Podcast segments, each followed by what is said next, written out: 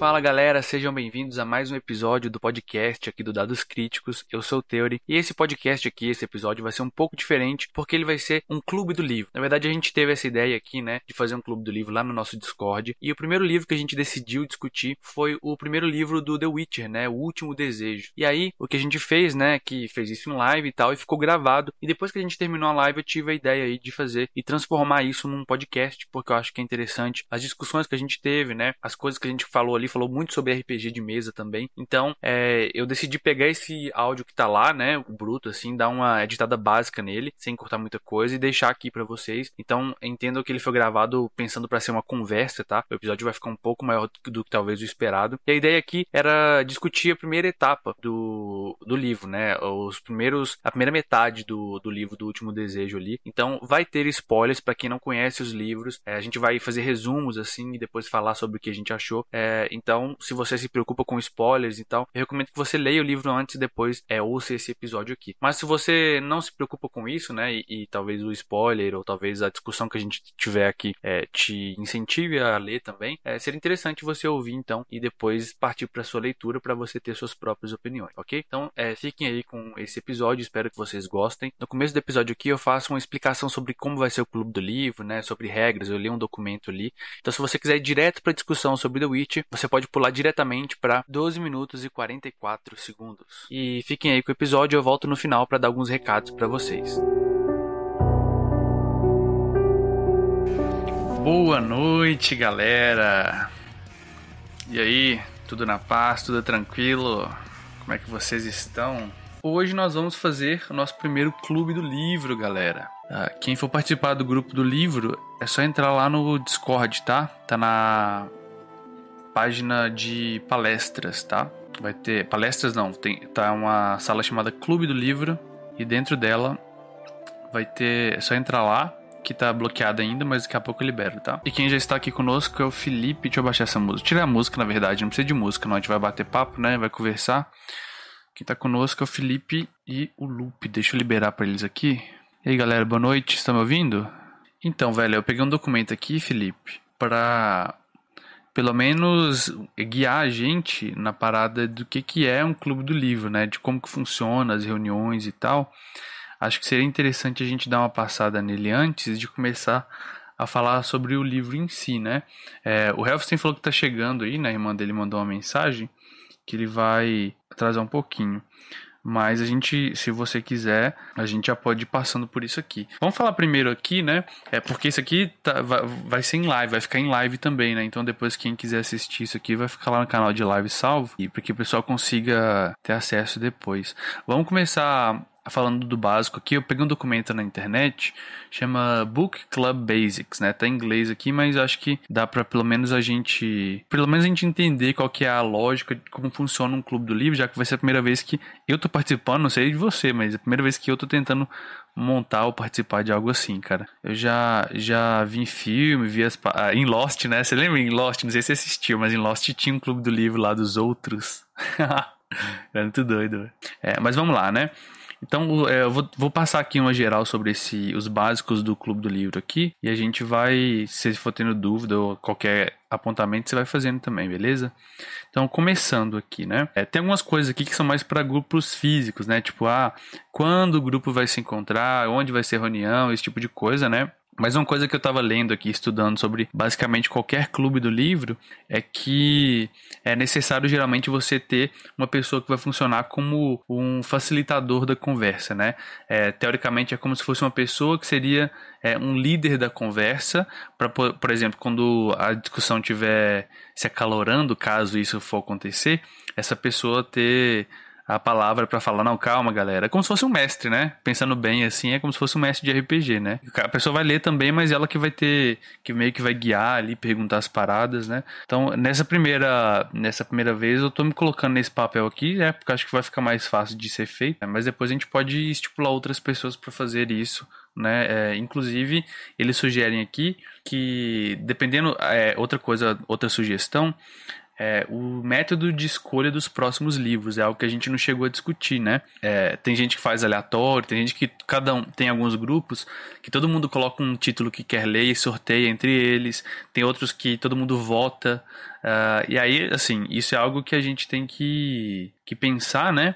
Mas eu acho que isso é algo mais pro futuro, já que, tipo assim, a gente nem sabe se vai dar certo essa questão do clube, a gente tem que ver se quantas pessoas vão participar de fato, né?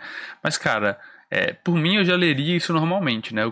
essa ideia do clube é só uma questão de, de incentivar que eu leia, sabe? É, então, se tiver eu, mais uma pessoa, se tiver ou então é, é, qualquer um, eu vou, eu vou continuar, entendeu? Não vou parar por agora, não. É, é bom que eu, eu possa escolher, né? Os títulos. E aí, Plínio, boa noite, cara. É, Plínio, o Plínio vai ter uma reunião, né? O Dark também falou que vai chegar mais tarde, mas a gente já vai é, levando aqui, cara. É, tem alguns clubes, inclusive, que eles falam que, tipo, não pode livro que a pessoa leu, sabe? Ou então só se.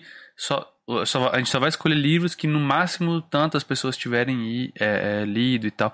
Não tá saindo o áudio do Felipe, valeu Plínio, tava mutado mesmo. Fala aí, Felipe. Alô, som, som. Aí, tá saindo agora, valeu Boa Plínio. Noite, é, saiu agora, nossa, aqui é a melhor live do Brasil, cara. Tudo feito com antecedência. Isso. É na hora, pô.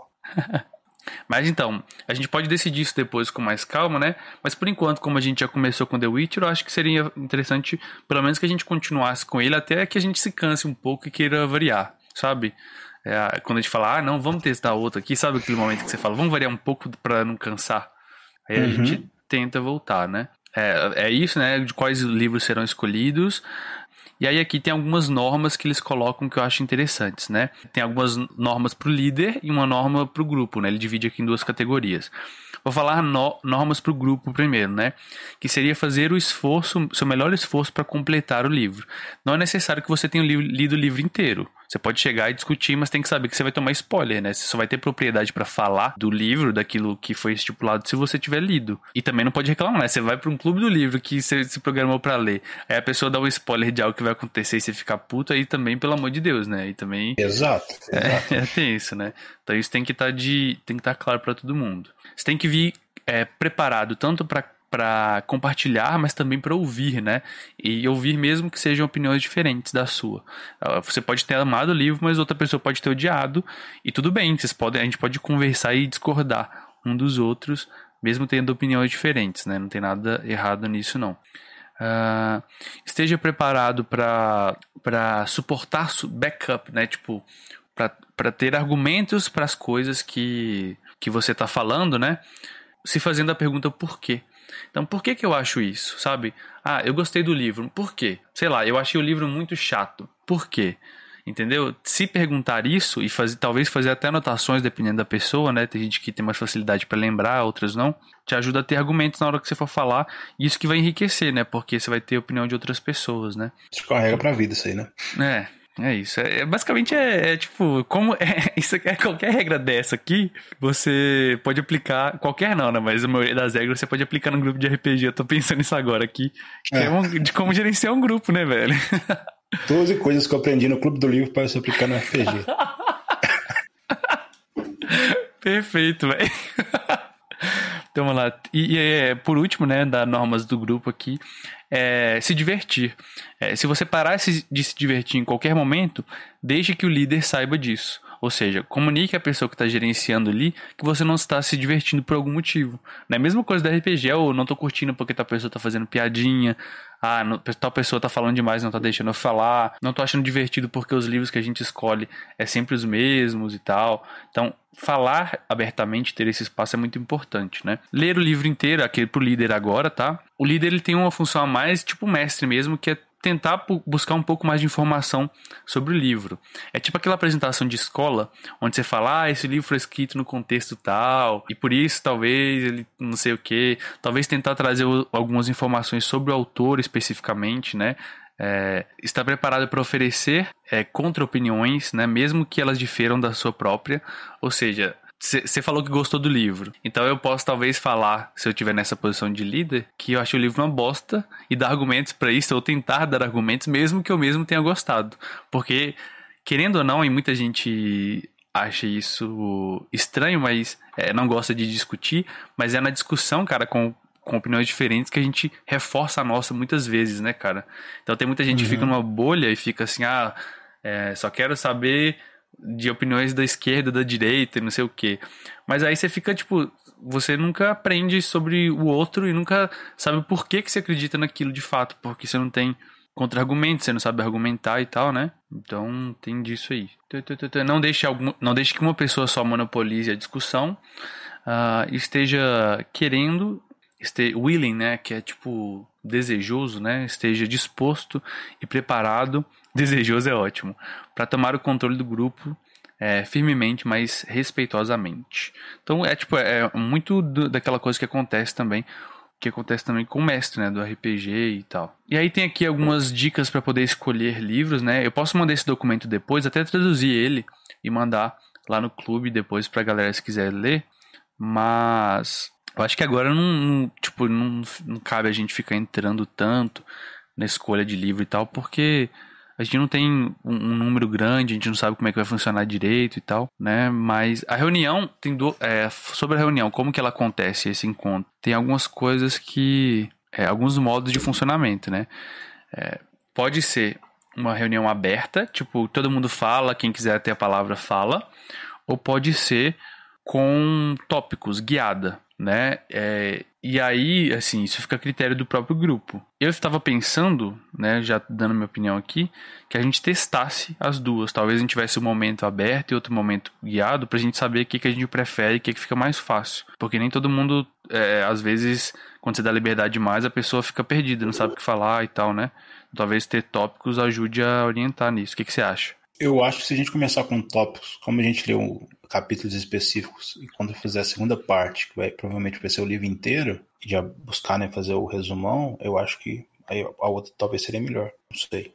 Entendi. Fazer um aberto, né? Na segunda? Faz, faz tópicos agora, como, não sei se é por capítulo que você separou, né?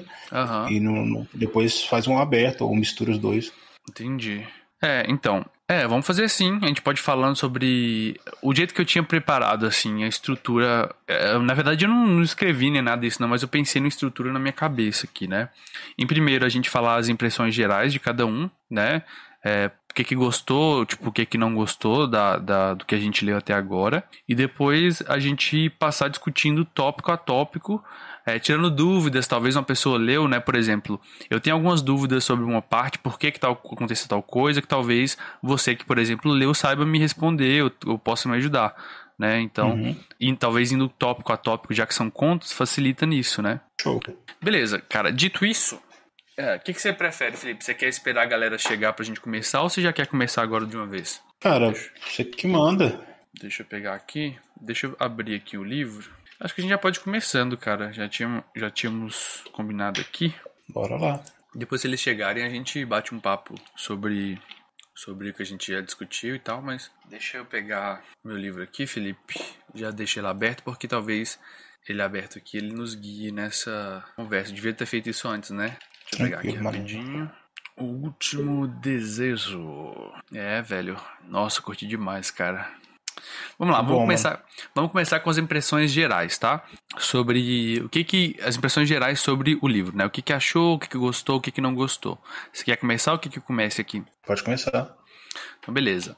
Eu curti bastante que eu li, porque eu achei que ele soube balancear bastante as narrações de, de, de, de, cenário, as descrições em específico, né? Muitas vezes em livros de fantasia, é, o que me tira da imersão, pode parecer estranho isso, mas é a descrição excessiva, sabe? Você descrever excessivamente. Muita gente que depois do Tolkien começou a, a escrever fantasia, muitos autores, pelo menos eu percebo isso, eles foram para essa linha de tentar descrever minuciosamente qualquer coisa. E eu, isso me tira a imersão demais da leitura, sabe? Isso eu não consigo prestar tanta atenção porque para mim não tem ritmo, falta ritmo. E eu senti que o autor ele soube dar muito ritmo ao a história. Talvez pelo fato de ser, serem contos e não uma história contínua, né? Então, o fato de serem contos, ele tá falando de coisas diferentes, vai puxando sua atenção aos poucos. Isso eu gostei demais, cara. Outra coisa que eu gostei é que ele coloca, vai construindo um mundo, mas não de uma maneira, tipo assim, agora eu vou construir um mundo e fica falando sobre a, todas as linhagens de não sei o que, de não sei o que, de não sei o que. Ele mostra isso através dos diálogos.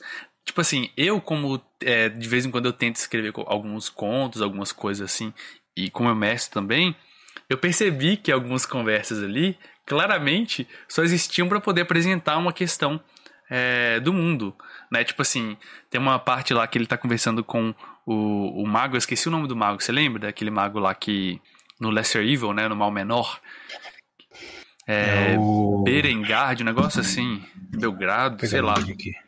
Mas aquele mago, aquela conversa ali, em vários momentos, ele tá apresentando o mundo, ele tá apresentando a história, mas através da conversa, através da, do bate-papo deles ali. Ele não tá, tipo. E isso eu gosto bastante, cara. Eu achei muito interessante isso.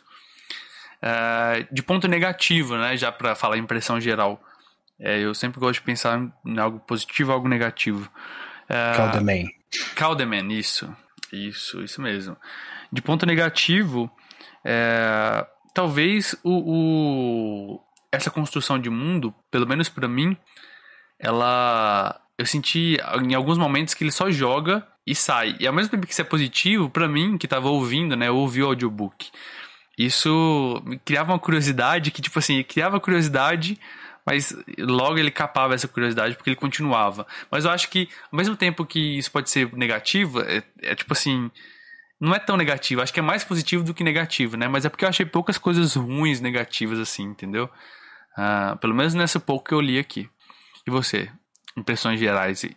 Deixa eu trazer uma informação que pode te explicar um pouco isso.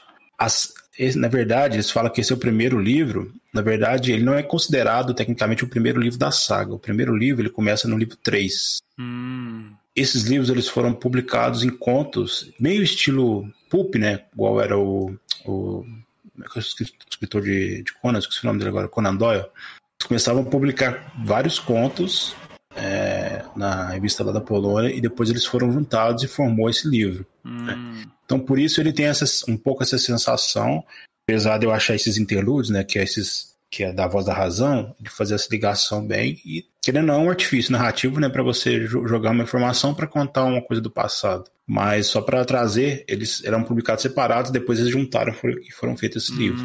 Por isso que tem, às vezes, pode passar essa sensação. É, então, eu senti. Isso é um ponto positivo também, cara. Porque ao mesmo tempo, você fica meio perdido. Eu acho que a série, né, já tentando trazer assim uma impressão geral, a série ela soube representar isso muito bem, porque em determinados momentos, não sei se, eu não tô, tem muito tempo que eu vi a série, eu vi quando lançou, mas eu lembro que ela tinha uns negócios de futuro e passado, não tinha um negócio assim? Tava acontecendo uhum. no futuro, ou tava acontecendo no passado e tal. E o livro tem um pouco disso, né? Eu senti um pouco disso. A voz da razão, ele tava conversando com a Iola, que é uma personagem que parece ser muda, né? Eu não consegui pensar nela na série, não lembro, não lembro se tem, acho que não, né? Não, não. E aí ele. funcionaria, né? É. Não, mas tipo assim, sim, né? Sim. É, tipo, sim. Ele, ele, na série tem, no livro tem essa Yola e ele conversa com ela, mas é mais um monólogo. É tipo assim, é ele falando consigo mesmo, é tipo ele dentro da cabeça dele, sabe? Exatamente. Então, eu sinto que é isso, Porque, cara. Exatamente, eu acho que você pegou. Porque você vai ver que todo mundo que conhece o Gerald sabe que ele é muito calado, né? Então, você tem esse, esse capítulo que é só um monólogo dele, ele até fala, começa assim, eu precisava, eu precisava falar com você. Então você não sabe se está falando com a mulher, se está falando com ele mesmo. Porque ele toca no assunto, né, que a gente vai ver que, que envolve toda a saga, que é a, a criança, né, que a gente vai conhecer ainda. Todo mundo sabe quem que é, mas para não dar spoiler. Então é aí que ele começa a introduzir o que ele mexeu com ele. Então ele fala que ele não quer voltar para Sintra porque ele tem receio e tal. Então eu acho que ela, ela ser muda mesmo é mais um essa parada de ele estar tá tentando conversar consigo mesmo. Exato. Então, é. não interessa se é a Iola, se é quem que tá lá. Exato. Então, e tipo assim, eu, o que eu gostei muito disso, cara, desse artifício do autor, que é, não é um negócio comum de, de, ser feito, né? É um monólogo escrito, assim, mas não é um monólogo. Mas ao mesmo tempo é, sabe? É uma, é uma discussão dele consigo mesmo, mas ao mesmo tempo você pode interpretar como um monólogo. Mas o que eu gostei é que, tipo assim, Cara, eu, eu, não tem como, mas eu trago, eu trago a psicologia, cara. E é isso, cara. A gente sempre projeta é, nas coisas que a gente faz quem a gente é. E eu fico pensando, isso acontece, isso que ele fez com a Iola, acontece muito em terapia, Felipe. É um processo que acontece demais em terapia, principalmente, principalmente é, é, é, tipo, a psicanálise ela aborda isso, mas acontece em todas as terapias, né? Que é uma projeção na imagem do terapeuta. Então, É, por que, que é importante você estar tá num ambiente terapêutico, né? Com alguém que está oferecendo serviço e não alguém que está ali, é tipo um amigo seu e tal. Apesar de alguns, algumas conversas com amigos serem terapêuticas, um ambiente terapêutico tem disso. Você está ali para falar e você, cria uma sensação de que tipo, essa pessoa está te entendendo. Eu posso falar o que eu quiser, que ela vai tentar se colocar no meu lugar. E é tipo isso, cara. Ele tá colocando ali, ele tá projetando ele mesmo. E isso permite, talvez, igual você disse, cara. Isso é muito foda, cara que ele fale coisas que ele nunca falaria para outras pessoas. Né? Uhum. Isso que eu acho muito da hora, cara. É tipo uma terapia que ele tá fazendo ali. Muito bom. É, muito bacana, cara. De, de Pegou a parte legal. De, de crítica, talvez, geral, assim. Você tem alguma coisa que você não gostou, que você acha que poderia ser melhor? Cara, eu acho esse livro. Deixa eu tentar pensar, porque eu acho ele, ele é um livro muito. Ele não é o melhor livro da série para mim, mas eu acho uhum. ele um livro muito bom. Você pediu coisa negativa, não tô falando coisa positiva, né? Não, é igual a minha coisa que eu falei também. Ela pode ser vista como negativa, né? É um ponto que pode ser visto, mas não necessariamente precisa ser algo que, ah, é horrível isso, sabe? Entendi. Cara, talvez essa parte mesmo que você falou de, de algumas coisas é, serem um pouco desconexas, não seria a palavra, mas faltar aquela ligação, né? Como se fosse um conto em prosa, mas é, eu fico na dúvida também se tem uma forma de, melhor de ser feito com isso. Mas acho que, menos na parte que a gente leu até agora, é, seria. Acho que seria isso. É, Esse livro ele é, ele é, bastante redondinho no sentido de. O primeiro conto, se você não. Se você, sei lá, estava em coma em 20 anos e não sabe o que é The Witcher por causa dos jogos, né? Se você chegar e ler o primeiro conto, você sabe o que é um Witcher. Então, caçador de monstros, um cara que vive no escuridão, um cara que mexe com leve magia, tem poção, que altera seu corpo, beleza. Só que você vai conhecer o Geralt mesmo no livro O Mal Menor, no conto O Mal Menor. Que você vai ver que, apesar dele ser um bruxo, ele é diferente. Então, só, nesse, só nessa metade desse livro já deu pra você entender duas coisas diferentes. Então, por isso que eu acho que ele é um livro bem redondinho. É, esse Voz da Razão último também, cara, para mim foi um dos que eu mais percebi, assim, que deu para conhecer, porque ele conta um pouco da origem, né? Ele conta, tipo assim, que ele saindo lá de, de Cair Morren, né? Que é onde eles se formam. Que inclusive tá no uhum. primeiro jogo, né? Que eu tava jogando lá. Sim. É, ele encontra uma pessoa na estrada e tal. E aí ele fala, cara, isso, cara, vamos lá, pontos positivos, outras coisas positivas que eu não tinha pensado. É, é tudo tons de cinza, cara. Tipo, Exatamente. Tipo, isso que eu curti demais, cara. Em vários, em vários momentos, é, você vê que ele pode ser bom, mas ele faz atitudes más, e, e, isso é muito bem abordado no mal menor, que é tipo assim, você tem que escolher algo que é o mal menor, cara. Vai ter dois maus, cara. O que, que você vai escolher? Se você não escolher nada, isso também é uma escolha. Você tá escolhendo. É, igual ela fala na praça lá, né? Depois a gente vai discutir melhor isso, mas na parte da praça. Se você não tá indo pra praça ali, se você não tá me ajudando, você tá tomando uma posição, né? Que é, uhum. é ajudar ele. E por aí vai, né, cara? Ah, é muito foda. Eu curto demais essa essa. Sabe, não ter certo e errado tão certinho. Até tem, mas, pô, você consegue achar motivos para todo mundo estar tá certo ou para todo mundo estar tá errado, né? E isso é muito legal, cara. E outra coisa que deixa eu gostei. Eu... Diga, diga aí. Se você me permitir, deixa eu ler um parágrafo que é do livro do RPG, que eu comprei recentemente, comecei a ler, que eu achei fantástico. Ele resume o que é o mundo, o mundo de The Witcher, para quem não conhece, porque eu também sou muito fã do mundo em si. É, rapidinho. Seja como um mercenário durão que vive de trabalho em trabalho sem nunca fazer perguntas. Não, peraí. Não, desculpa. Nas cidades, os pobres penam para sobreviver com cortiços sujos e os ricos se empoleiram lá no alto em suas instáveis torres de poder. Destes, alguns recebem conselho de sábios magos e procuram constantemente as melhores oportunidades. Os humanos são soberanos, salvo, salvo por algumas pequenas comunidades. Os antes orgulhosos elfos e os anões são mantidos em casebres e são executados diariamente, no geral por crimes que não cometeram. O ódio e o medo sustentam essa grande fogueira e a maioria continuará a alimentar o fogo até o último suspiro. Não há heróis, apenas pessoas. Isso é muito doido, cara. Isso eu curti demais. É... Esse é um clima de fantasia em geral que tem me chamado mais atenção nos últimos tempos, cara me surgiu essa essa começou, eu comecei a gostar mais disso, não que eu não goste de heróico e tal, mas depois que eu comecei a ler Game of Thrones e assistir a série e tal, eu comecei a curtir cada vez mais esse tipo de, de abordagem, sabe? Uma abordagem que, cara, são humanos, sabe? E, e abordar essa humanidade, até mesmo dos vilões, né? Eu acho que é algo que, que faz muito mais sentido. Por exemplo, é, eu não, não curto tanto é, Vingadores e tal, mas não dá para negar que a construção é, do, do, dos vilões, né? Pelo menos desses últimos da Marvel, é, o Thanos, por exemplo, faz todo sentido, cara. Ele tem um motivo pra estar ali. E isso é que faz ele ser. Como é que chama essa palavra? Relatable, né? Tipo, relacionável. Você consegue se colocar, tipo, no, no lugar da pessoa, sabe? Isso que eu acho uhum. muito legal, cara. Muito legal mesmo, cara. Nossa. E, e, assim, outra coisa que no começo eu achei que. Eu, eu falei, não, não, nossa. Eu torci o nariz, mas depois eu falei, não, é, é foi legal. Foi que eu, eu tive a impressão. Não a impressão, mas tá escancarado, né? Ele tá recontando alguns contos que a gente já conhece, né? Que é a Branca de Neve e os Sete Anões e tal. Uhum.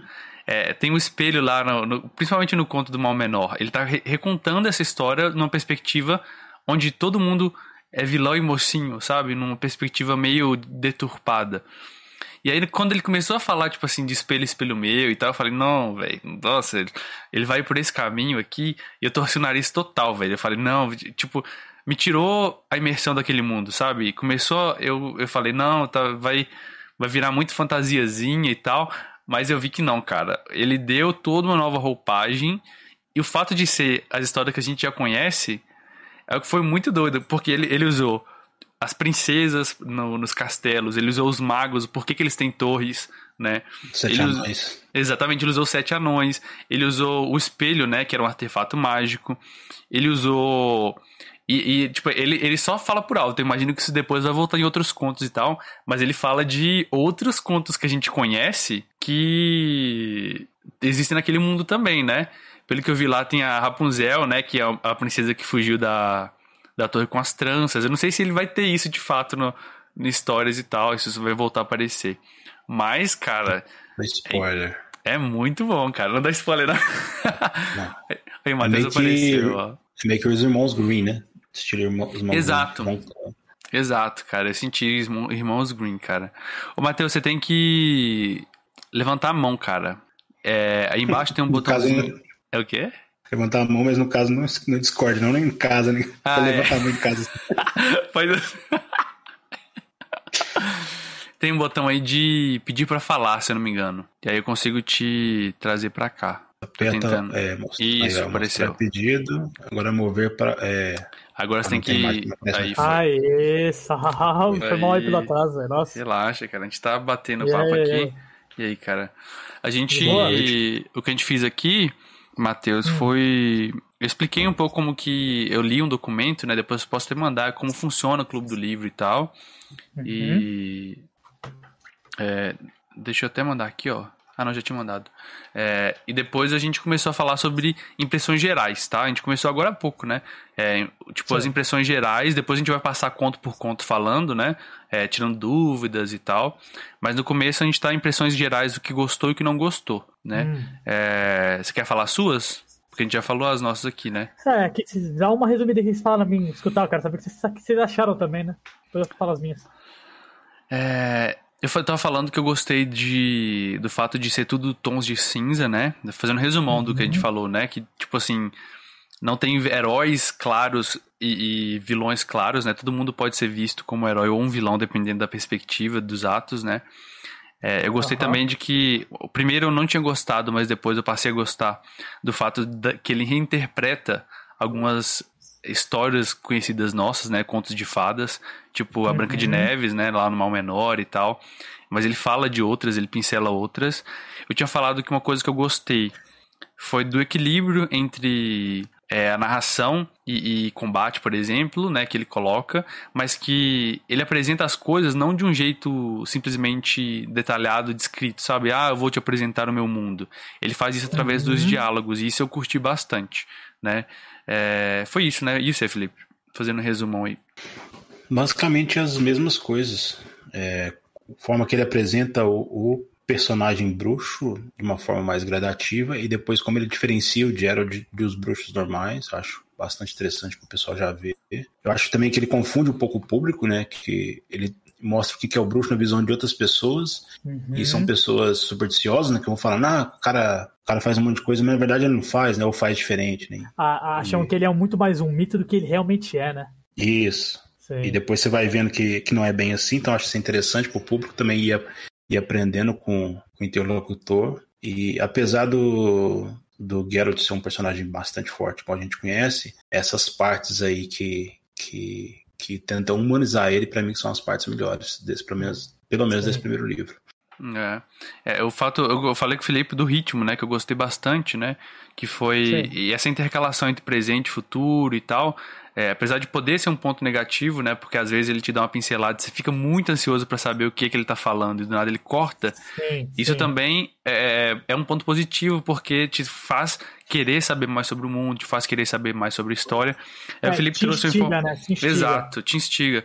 O Felipe trouxe informação em que esses contos eram publicados em revistas, né? Antes de virar uma uhum. coletânea. Então faz todo Sim. sentido, né? Ele ter, ele ter se tornado isso, né? É, agora fala suas aí, o que, que você achou? Impressões Vamos gerais, lá. né? É, eu sou, você sabe, eu sou uma pessoa que eu, eu conheci os jogos antes, né? Eu tenho uma imagem formada do que é o, o, o Geralt pra mim, tenho uma imagem formada do que é o mundo, como são os personagens, e eu ainda tinha visto a série, então eu tinha duas vezes essa imagem formada ainda, né? E eu sempre acho que é, mesmo você tem, eu converso, já conversei isso com várias outras pessoas, que é assim, mesmo você tendo o Geralt dos jogos e o Geralt da série, eu acho que você consegue tirar coisas boas dos dois e coisas que talvez a pessoa não goste também dos dois. Eu sempre crio na minha cabeça, tem o meu Geralt, que é, óbvio, é uma mistura de tudo que eu gosto de todos, óbvio, né? Com os defeitos também, de, coisas de, é, específicas de cada um, de cada um deles também. Então, por exemplo, vai, eu tava falando pra, pra, pra até pra Amanda, né, Teori e Felipe, que o Geralt dos livros, ele é muito mais. É, ele fala muito mais do que dos jogos da série. Isso é muito legal, porque a gente escuta os pensamentos dele, né? E ele é muito mais. Eu não sei nem como colocar isso em palavras, assim. Ele é muito mais um cidadão civilizado do que ele é nos jogos e na série. No livro, você vê várias vezes ele se referindo ao Foltest, ou a Calante, seja qual uma pessoa de poder, ele usa, sabe, às vezes é, ele vai chamar a pessoa, ele fala meu rei, ou minha rainha, ou, uhum. ou, realeza. Ele é muito mais educado, essa, acho que essa é a palavra perfeita, nos livros, do que ele é nos jogos, por exemplo. Nos jogos ele tá meio, sabe, meio que se fudendo, assim, pra, pra galera. Ele é muito mais grosso e tal. Óbvio que isso depende muito de como você interpreta ele. Mas ele é muito mais seco, sabe assim? É, até na série também, eu diria que ele é. Ele me parece uma pessoa mais inteligente nos livros. Isso já, já adorei no começo, de quando eu comecei a ler, eu já adorei demais isso. Que ele fala mais, ele é, é mais. soa mais inteligente, sabe? E eu acho que um personagem como o Geralt no mundo do Witcher, se ele não for inteligente, tu nem compra ele, entende? Porque ele é um Sim, mundo muito é. mortal ali, é um mundo muito é, é, é, é perigoso de se viver. Né? Então, particularmente do Geralt, eu já prefiro assim, coisas insanas, acho muito mais incríveis no livro, algumas coisas do que na série nos jogos. É, se eu posso ser um pouco mais específico sobre os contos, o que, que, você acha? A gente, vai, a gente vai tentar falar sobre cada um deles, né? Primeiro as impressões gerais aqui, e a gente certo, vai então, abordar. Eu, eu, diria, então, geralmente, assim, né? Impressões gerais, de que é, eu adoro para mim, esse cara, o Sapkowski, ele é incrível em descrever diálogo. Os diálogos uhum. dele são. Eu leio o livro para ler diálogo. Eu, particularmente, se eu quiser ver ação, eu vou consumir outro tipo de conteúdo. Eu acho que os diálogos dele são a melhor coisa e são isso que, isso que me cativa a continuar lendo. Uhum. É... Ele, ele, apresenta no diálogo as coisas, isso eu curti demais, é, cara. É, nossa, e acho que o fato de eu também ter a imagem dos personagens na minha cabeça, como eles são, como eles vivem a vida deles, o que eles já são, né, me ajuda muito nisso também. Mas acho que até uma pessoa que não conhecesse o livro também gostaria, né? Eu, particularmente, pode ser porque eu não tenho muita experiência de leitura nem nada, eu não gosto muito do jeito que ele descreve os combates, acho muito... É, não é cativante para mim, Sabe, eu tô lendo livro em inglês, eu sei que isso pode influenciar, mas, né, assim, como eu sou fluente, eu acho que isso não chega a influenciar tanto. Eu prefiro ali a, a, a é, ler em inglês que eu acho mais simples, assim, muitas vezes. Acho que o português a galera rebusca demais, sabe? A mais na tradução, não sei como é que vai ficar, então eu optei por ler, eu sei que o original é o polonês, né? Mas eu acho que pro inglês fica uma versão mais simples, sabe? É, mas acho que é, em geral, acho que é isso. Eu, eu acho que o diálogo dele é incrível, assim, maravilhoso, não tem nem o que falar. Uhum. Tem tanto que você viu a série, Teodoro? Eu não lembro. Eu assisti quando saiu, mas como eu não entendia nada do mundo, nunca tinha jogado, assim, é, são informações que se eu assistir, eu deu até vontade de assistir de novo, né? Eu, eu acho que eu vou ressignificar, eu pretendo, é. cara, rever. Eu, eu acho assim, talvez o Felipe consiga lembrar, porque eu acho que o Felipe gosta da série também, né, Felipe? Você acha legal, né? Gosto, gosto. As, cara, o livro é tão bom em escrever diálogo, esse cara é tão bom, que existem cenas, é, é, é, diálogos do livro, que a mulher não precisou nem mudar de tão bom que são. Tipo, o bagulho é nível de roteiro, entendeu? Porque Sim, são tão sim. emblemáticas, são tão bem escritas que não, tu não precisa mudar. É só tu colocar que vai ficar bom. E isso já prova o quão, quão incrível ele é em escrever diálogo, tá ligado? Aham. É, a É, própria bacana. cena do, do Jared falando sobre o mal menor com, com Aham. o mago lá, que eu esqueci o nome dele de novo. É. Dregobor. Isso. É. É porque Adoro, aqui no livro ele tem, um, ele tem outro nome. Não, no que eu ouvi é Estregobor também, Felipe. É, se eu não me engano. Estranho. Do mal menor da Bom. torre é Dregobor. É Só que ele, ele- ele tem uma alcunha.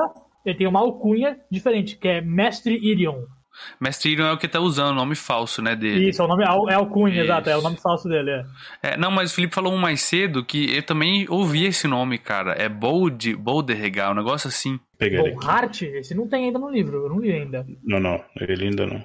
É, Mas o ele ele é tirado é, de lá, entendeu? O diálogo que o, o diálogo que o Calderman. Cloudman. Uhum. Eu ouvi esse nome, cara. É porque eu ouvi, eu ouvi né? Eu, eu não li ele, Ah, eu não, ouvi audiolivro. Eu falei errado. O Calderman é o. o... O, o mestre Conversa da cidade, né não? É, ele, Calderman. ele é tipo o prefeito da vila, Prefeito, não é. é? É, sim, sim. Na versão, que errado. eu, na versão que eu ouvi, ele tem os guardas municipais, cara. É muito bom ele falando os guardas. Perfeito, perfeito. Eu fico Esse imaginando Você, leu áudio, você escutou, né? Você escutou caso. né? Ah, Toda bom, vez que bom. ele tava fazendo. Toda vez que falava o guarda municipal, eu rachava de rir, Nossa. velho, porque dá muita uma noção de. Tipo, guarda Uhum. municipal mesmo. Mas não é, é o termo que a gente associa com uma coisa nada a ver, Não, né? mas é, vou te falar, foi uma boa tradução. Porque é, se você, na- tem uma hora no conto que ele fala, né? Pô, meus guardas não vão aguentar ela, são um monte de bandido, né? E aí Aham. você pensa, velho, eles são guardas municipais, eles não aguentam porrada, eles são cara Aham. comum. É, faz muito Exato, sentido a tradução, é. bem legal. Então, acho que a gente pode então tentar passar conto por conto, pelo menos no, no básico aqui, tirando dúvidas, falando que gostou e tal. Porque aí a gente consegue, por exemplo, tem- eu tenho algumas dúvidas sobre alguns contos que eu acho interessante que, que a gente discuta, né? Coisas que eu achei interessante.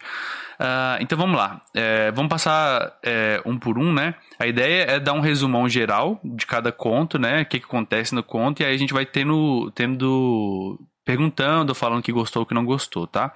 É, então o primeiro conto aqui é a Voz da Razão 1, né? Que é, num, num resumo geral, é uma pessoa chegando pra ele durante a noite e se aproximando, se eu não me engano, é a Yennefer, não é? Tem muito tempo que eu ouvi. Lá no inicinho. Ou é outra, outra pessoa que se aproxima ali para as relações íntimas? Não, não é Yennefer, não. É uma. É uma, Profissional uma do ramo. liga, né? Isso. Hum, entendi. É isso mesmo, é isso mesmo. É uma, é uma, uma prima, vamos dizer É. assim, né? Uma rameira. Eles falam rameira lá, se eu não me engano, é muito é, engraçado. Mas beleza, mas é, é, esse aqui, talvez por, pelo tempo que eu li, mas eu não achei nada demais não, entendeu? Tipo, eu falei, ah, é um conto tipo dele pensando aqui e, e começa a trazer uma um pouco da porque ele confunde ela com outra pessoa, que eu acho que a pessoa que ele confunde é a Yennefer, não é? Isso. É isso aí. Ah, é isso então. Mas é, É, esse desse conto eu, eu achei... sinto até que eu sinto assim, nem tem muito, pra ser sincero, o que falar dele. Eu acho que é mais pra você explicar, é, assim, sem, sem né, descrever nada do personagem. Pensa que você tá lendo sem conhecer o personagem isso. Você Uhum. tá descrevendo um cara que não sabe muito bem, sabe, meio que tá confundindo alguma coisa, e você tá descrevendo uma das da- dos traits, vamos dizer assim, né, dos traços de personalidades do Geralt, que é, nem é algo que é tão grande ele assim, que ele tá meio, ele é meio mulherengo no caso, tá falando com a mulher lá e tal. Uhum. Mas não é nem nada demais, é algo bem só pra É, introduzir, sim. assim. É, o, o- aí esse segundo, né, é, é aquele, o bruxo, né, o segundo conto, ele vem ser o conto da estriga, né, que é, é num, num resumo geral, ele chega na cidade, alguém quer fazer esse resumo geral do, do conto aí, pra gente lembrar? Eu ele faria, chega na cidade. Faz aí, faz aí, Felipe. O Dark chegou. Vamos revezar, vamos revezar. Opa, o Dark, levanta a mão aí, cara, levanta a mão aí, é, pede pra falar que eu vou te puxar pra cá. Aí embaixo aí vai ter os botõezinhos no, no, no chat. A gente tá passando todos os contos, tá, Dark? E passando o que, que a gente gostou, o que, que não gostou, fazendo um resumo aqui dos contos e tirando dúvidas, tá? É, quando você levantar a mão, eu te puxo aí. Vamos lá, Felipe, pode fazer o bruxo. Tá, eu já peço perdão com os nomes, porque eu sou bastante ruim com nomes. Então, eu sei que o Helpson é bom, vai me lembrando aí. É, ele, eu, esse personagem, Tamo que a gente não sabe o nome ainda, ele chega por causa de um contrato de destruir um monstro. né? Ele conversa lá com Não sei se ele chama de prefeito, se ele chama de, né, de burgomestre, o que é responsável ali pela cidade. Ah, deixa eu fazer uma, uma intromissão aqui, cara. Ele chama de Starost. E isso me chamou Starost. a atenção porque uh -huh. em Wild Mount, que é o mundo do, do Matt aí, Mercer, aí, ele chama uh -huh, de Starosta. Uh -huh. Que ele, eu isso. imagino que ele tirou diretamente daí, não foi Helstey. Eu acho, pra falar real, posso estar enganado. É, eu, eu conheço um pouco de história, mas se eu não me engano, isso é um título que se usava na Europa, cara. Esse, eu não sei hum. se é hum. Starost, se é Starosta, né? É, porque na Suécia, a galera lá, na, os vikings, eles usavam o Jarl, né? Que é tipo conde, Sim. assim, né? O barão, vamos dizer. Putz, eu acho que em algum lugar da Europa, eu acho, posso estar falando merda aqui, mas eu acho que é isso. Eles usavam esse Starost, Starosta. Pode ser até da cultura polonesa lá dele, tá ligado? Não sei. Aí tem que, tem que, tem que ver procurar, tá ligado?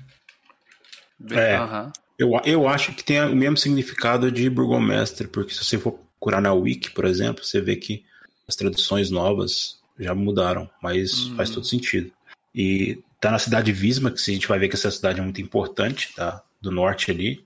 É uma cidade comercial e tal, então ela, ela é, é, bastante grande, apesar desse conto mostrar um pouquinho, da, muito pouco da cidade, né?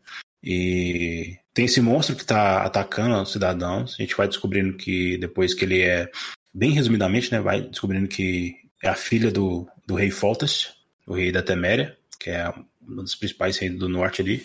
E o Geralt vai, vai ficar sabendo que teve pessoas que já tentaram, magos, outros bruxos, mas na, ninguém conseguiu. E ele vai conversar com o rei, né? Existe uma recompensa, se fala até de casar com a filha, mas ele sabe que não é isso. engraçado é que o, o Geralt, a gente começa a ver que ele é esperto, porque ele arruma uma briga na taverna para chamar a atenção desse Starost, né? Para depois ele. Genial, genial. Senão, senão ele não conseguiria falar direto com o cara. Então, ele arruma esse artifício aí, conversa com o Rei Foltas, uma conversa bem, bem clara ali, como o Helsen falou, você percebe o tratamento da voz do, do bruxo, que ele, que ele é uma pessoa, no mínimo, estudada. Uhum. E ele vai para essa pro antigo castelo para tentar. Lá ele, ele antes de, de de enfrentar o monstro, se prepara, a gente vê ele preparamento do bruxo com as, as poções e ele acaba conversando com, com um dos caras que eu esqueci o nome agora, ele percebe que está envolvido no, no, processo de, é de o Uhum. É tipo um mercadorzinho da região ali, né? Não, não. O Ostrich, é um ele, é tipo, né? ele é tipo o braço direito do Foltest, mais ou menos assim. Ah, é um nobre que tá. tem, que tem uma, uma posição de poder ali no, no reino de Teméria. Ele é amigo do Foltest, tanto que ele conhece o Foltest desde muitos anos já. E a gente descobre, né, Felipe? Ele é invejoso pra cacete, né? Continue. Não é verdade. Ele gostava, né, da, da, da irmã rainha, do rei. Né? Na verdade, da irmã do rei. Isso, é verdade, é porque tem incesto, né? Teve é, incesto. Da princesa Ada, acho que é isso, incesto, dela, acho que é isso. Princesa Ada.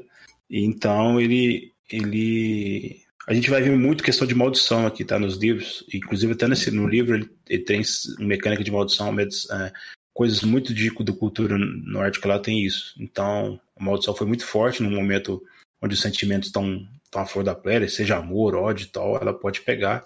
E acabou, né, fazendo essa criança que nasceu morta é, se tornar essa estriga. Então o Geralt faz o procedimento ali para acabar com ela, mas no final dá um pouquinho errado, ele é atacado por ela, mas mesmo assim ele consegue. Basicamente é isso. Uhum.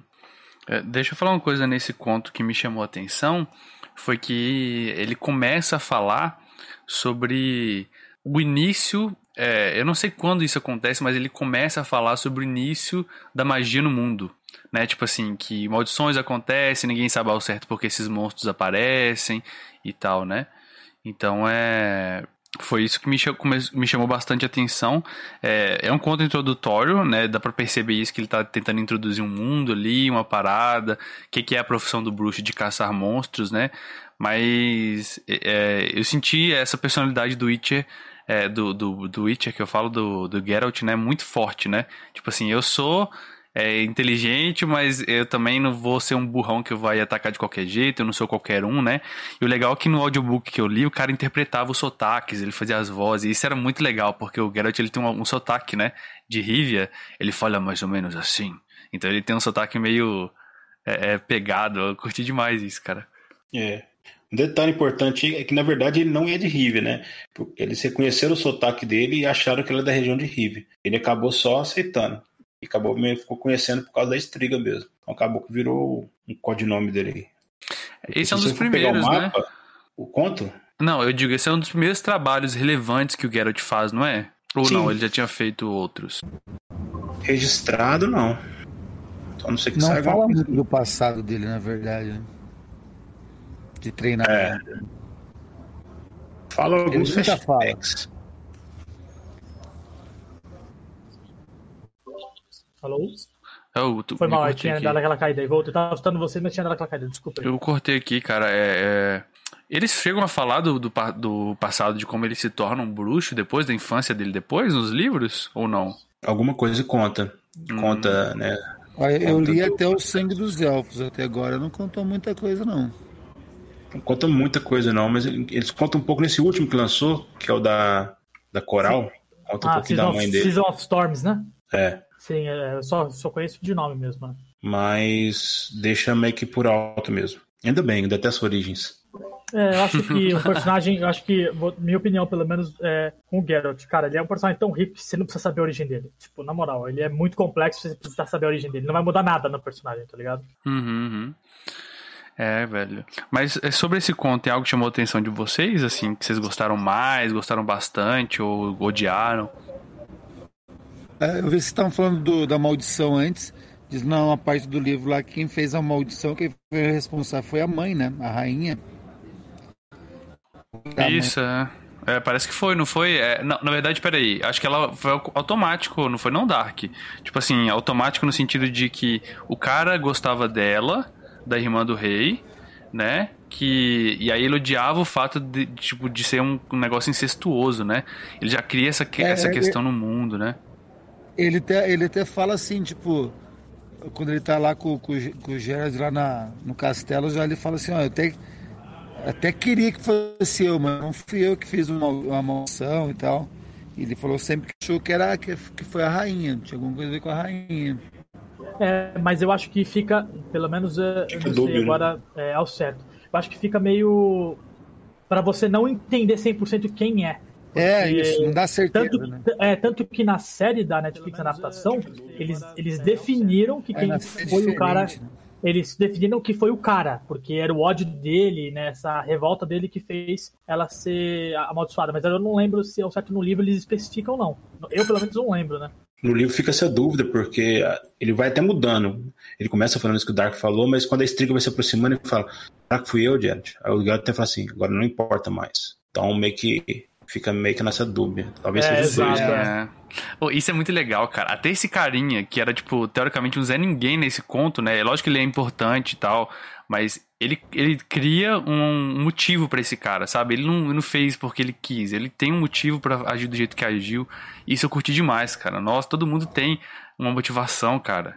Ó, muito bacana. Você tem até uma abordagem política por trás lá.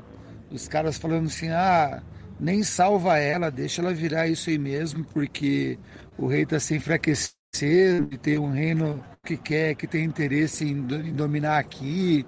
Então tem um interesse político girando atrás aí do negócio. Sim, é verdade, é. Isso é legal é, também, né? Os eu diria, o, eu procurei, o Felipe, você confirma para mim. O, pelo que eu descobri, o The Last Wish, esse livro, não foi o primeiro livro que o Sapkowski escreveu. O primeiro foi o Espada do Destino, o Sword of Destiny, tá certo, né? É, na real, ele, ele escreveu vários contos, né? Sim, sim. Na hora de juntar, ele faz mais sentido esses contos, então ele separou com esse primeiro livro. Mas ele foi, foi vários folhetins. Pode ser que é. os primeiros contos foram do, do segundo livro, que é considerado o segundo livro.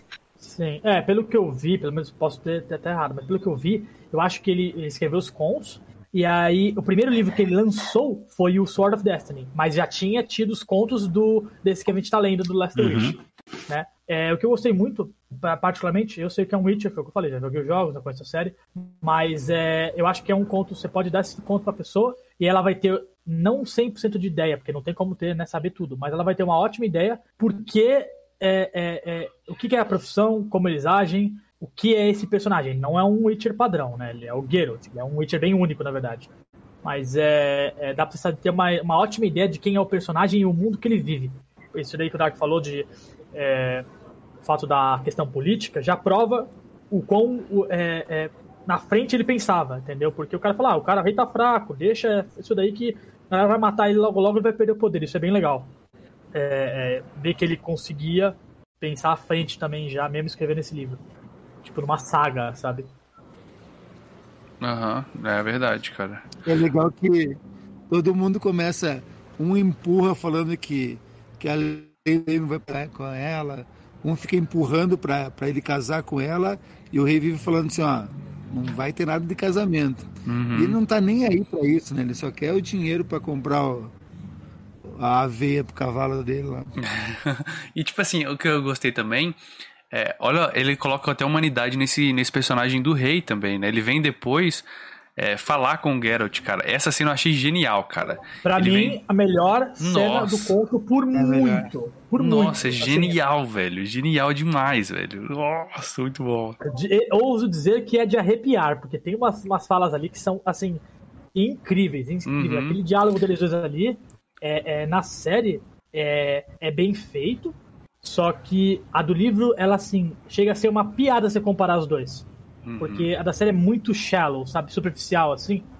É, a da série você conhece um lado do Foltest que a série não te mostra, os jogos não te mostram, só o livro mostra. É, ele pergunta, cara, tem todo um questionamento filosófico ali também, né? Tipo assim, é, putz, você. É, é, ele, ele fala assim, né? Ela é um monstro, Geralt. Ela se tornou um monstro.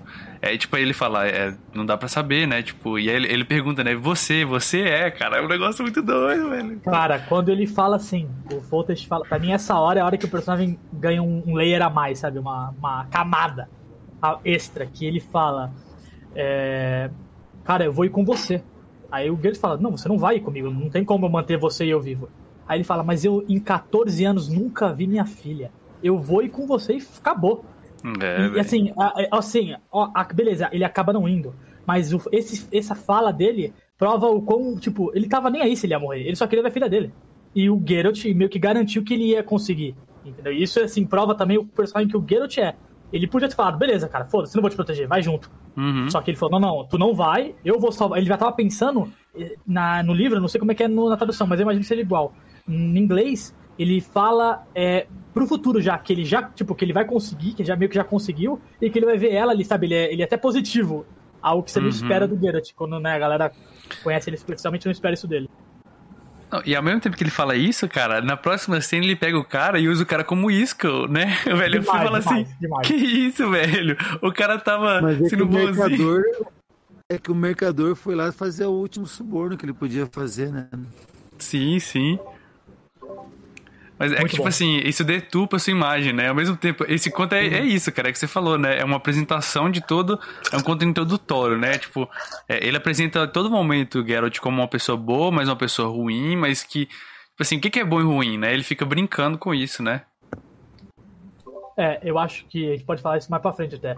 Quanto mais você lê, pelo menos eu penso assim, Quanto mais você vê o, o livro do Witcher, você lê sobre o Geralt, eu sempre falo isso aqui com a Amanda, teoria. Já falei até pro Felipe, acho que pra também. É, o Geralt, ele é o melhor personagem do mundo do Witcher. Ponto final. Cara, ninguém é mais bom do que aquele cara. Porque a bondade dele transcende o que a sociedade tá achando ali. Ele faz o que é bom na cabeça dele. E óbvio, nem sempre é o melhor. Só que ele sempre tá tentando fazer o melhor pros outros. E isso é muito legal. Óbvio, se ele vai encontrar, às vezes, um humano que é o meio filho da puta, ele poderia não matar o cara e isso seria bom. Só que ele mata porque ele acha que ele tá ajudando alguém pro, uhum. futuro, sabe? Assim, e, e é, no mundo do Witcher tudo é muito cinza. E ele, a... ele, ele, ele, muitas vezes não é cinza. Ele acha que ele é, mas ele não é. Uhum. Ele, ele, toma decisões, tá ligado? Ele tem, é, é, é, você tem esse problema de ele ser bom numa sociedade meio corrupta já, né? Tipo, ele tá. Ele, ele quebra os paradigmas do, do, do, esquema lá. Ele não vai, ele fala assim, ó, vou matar o bicho e pronto, resolver, trazer a cabeça. Não, ele vai pensar no negócio realmente, cara. Então ele entra em conflito com a sociedade, mesmo que a sociedade seja meio complicada lá. Pelo menos é, meu, é, é o meu ver, assim. Hum. Concordo. Você me falou, que me lembrou de uma coisa, eu quero saber o que vocês acham. É, tem uma cena no livro que é a cena que descreve o Ostrich e o outro personagem que eu não me lembro agora da guarda é, falando sobre o Witcher que eles contrataram, que é outra cena genial. Ah, sim. Cara, e essa cena, você lê ela inteira falando: caramba, os caras contrataram. Eu sabia o que acontecia porque eu conheço o mundo, né? Mas você lê o conto, você se esquece, você fala: pô, eles contrataram um Witcher. O cara, sabe, pegou o pagamento de frente. Foi embora, né? Não fez porra nenhuma, foi embora. Fala, tem alguma coisa errada. Como assim? Quem é esse cara? E aí você lê essa parte inteira e no... Exato, exato. No final você descobre que ele já sabia que o cara não era um Witcher, porque Witchers não recebem pagamentos Uhum. é, upfront, né? É adiantado, Adiantado, né? né? Uhum. E, e- e isso é um tipo, é uma vírgula, assim, é uma parte de uma frase gigante que faz você falar: caramba, ele tava só querendo ver o que os caras estavam falando, o que ele ia conseguir tirar dos caras, porque, mano, ele sabia que o cara não era Witcher desde o primeiro Sim, segundo, sim. entendeu? Muito bom, Ele muito, deixou. muito bom. E, e você, Felipe, tem alguma coisa nesse conto que chama atenção, assim, que você gostou, que não gostou também? Cara, acho que o detalhe que o Helsing colocou é importante, porque o Geralt, ele. Ele, ele até fala no último conto, né? Mas não vou dar entrar nele, porque a gente vai falar ainda, mas ele até fala de código, de código de honra dos bruxos, que é um bullshit, né? Que não tem isso, ele até fala. Uhum. Isso é uma coisa que a gente inventa pra, pra meio que padrão, assim, igual você vai no. Você vai no fórum, o cara manda você passar umas 15, 15 filas de uma vez, é basicamente a mesma coisa. Só que ele sabe que ele não. Quanto mais ele se envolve, e mais ele tenta ajudar, mais merda ele faz. Porque apesar dele ser esse personagem bom que quer fazer bondade, o mundo vai sempre chegar ao lado ruim dele. Então, Perfeito. Toda vez, que, toda vez que ele ajuda uma parada, a pessoa vai entender uma coisa diferente. Então ele sabe que cada vez que ele ajuda, ele tá se afastando mais, mas ele não consegue ficar fora. Então ele não tinha motivo nenhum pra pra ajudar a filha do, Uhum. do rei. Era uma coisa que, que tipo, não valia a pena, até pelo valor que eles estavam oferecendo, né? Pelo contrato e pela dificuldade. Mas ele fez pela conversa com faltas. Então, Verdade, cara. acho que, acho que essa parte. Isso fica claro, né, no momento que ele fala assim, ah, eu poderia dar uma, uma espadada no pescoço e decepar ela aqui e, tipo, resolver hora isso, da né? luta, sim, É, muito exato. bom, muito no bom. meio da luta ele pensa isso, né? Então, é um questionamento todo ali. Beleza, galera. Então vamos passar pro Eu próximo queria, eu, conto? queria, eu queria adicionar uma coisa antes, eu posso? Uhum. Vá à vontade. que é fazer uma paralela com RPG. D&D que a gente joga, padrão, RPG de fantasia. É, por que, que o Geralt é um personagem, na minha opinião, que fica, funciona muito bem também num livro? Mano, se você dá essa quest, sabe, mate a estriga, a princípio, uma, um grupo de RPG, o que, que eles vão fazer, cara? Eles vão pegar, eles vão falar, beleza, quanto você, quanto você vai pagar pra gente? 3 mil? Tá bom. Vamos lá, mata o bicho, ia matar o bicho, ia voltar pro rei, matamos, valeu. Acabou a quest. Não ia ter nada mais, ia ser só isso. Mas você até ia poder tentar fazer uma coisa, mas ia ser isso, porque, é, é, você entende? A gente tá vivendo num mundo onde, beleza, cada um interpreta a personagem, talvez até tivesse um diálogo ali, uma intriga, mas como a gente tá vendo a perspectiva de um personagem que, primeiro, ele não é fraco, ele já é famoso, assim, né, tem uma certa... Ele, ele é bem experiente, na verdade, já é um, é um há muitos anos. E tem ainda a moral dele no meio, é, isso influencia muito no bagulho de foi o que o, o Felipe falou, você falou. É, ele só ajuda a, a, a Striga porque ele sabe que ele pode ajudar. Ele vê que não, tem, não teria por que ele não ajudar também. Só que esse é o problema. Um personagem de RPG padrão, o que a gente joga aí, o cara não ia sair do dia a dia dele pra salvar alguém, entendeu? Assim, ainda mais alguém que é um monstro. E esse é o que é legal que eu gosto muito que a gente vê do Geralt. O Geralt ele sai da rotina do dia a dia dele, porque seria muito mais fácil pra ele chegar lá e meter as padadas no bicho, pra tentar ajudar é, aque- aquele, aqueles que ele julga que valem a pena ser salvos. Que foi o que eu falei, né? É, às vezes é- ele tá certo, às vezes ele pode achar que tá errado, mas de qualquer jeito ele tá tentando fazer o bem na cabeça dele. Isso aqui é bem Hum. legal. É, velho.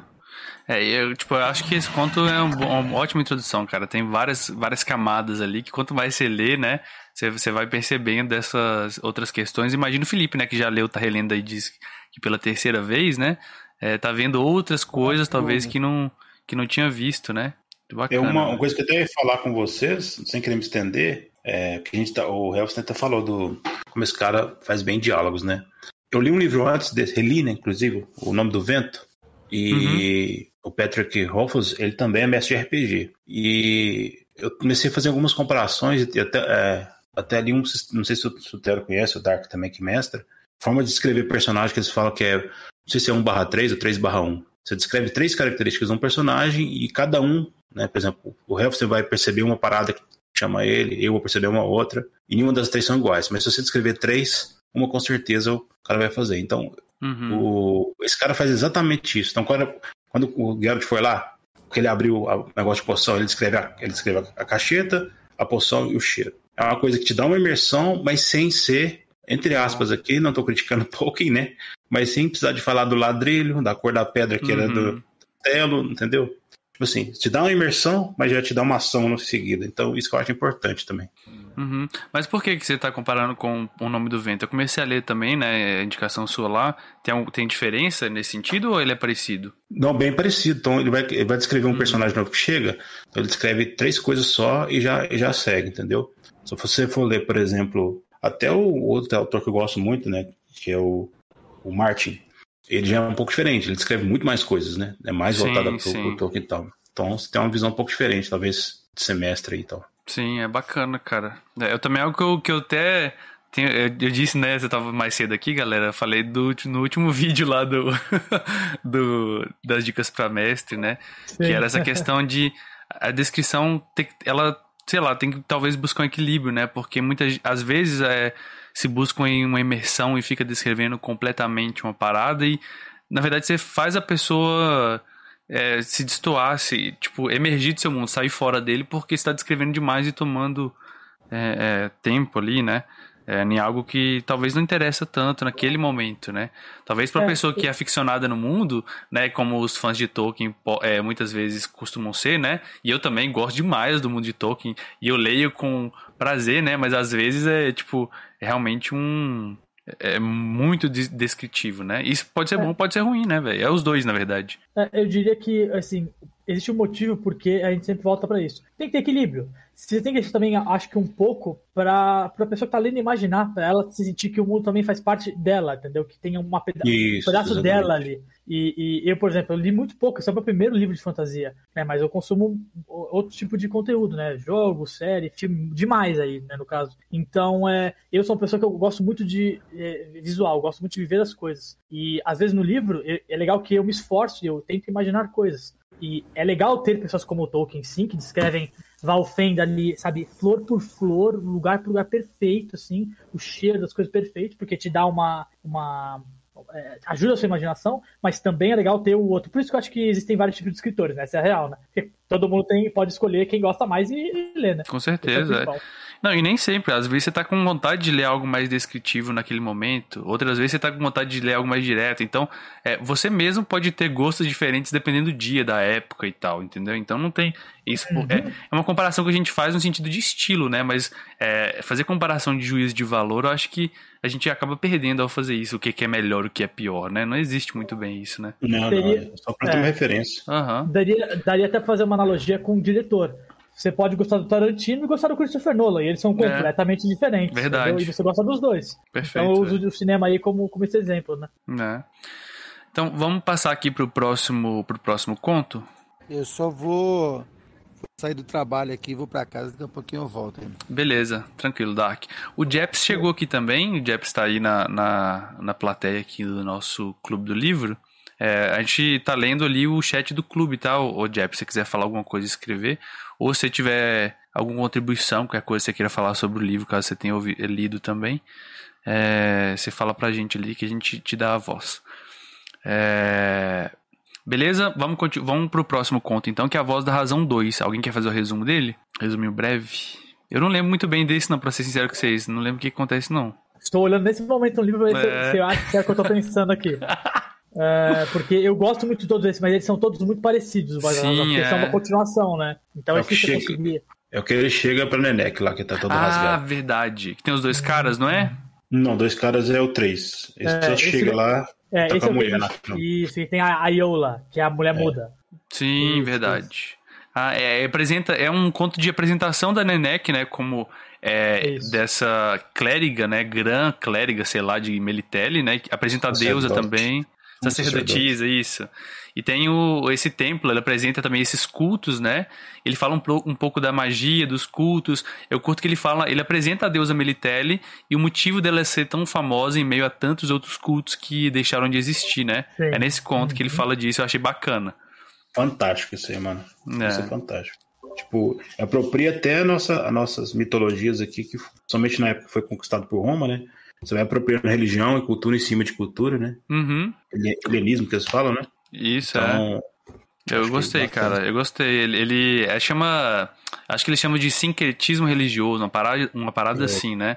Quando você Familiar, passa é. é. a, a, tipo, a incorporar coisas de outras religiões na, na sua e tal, né?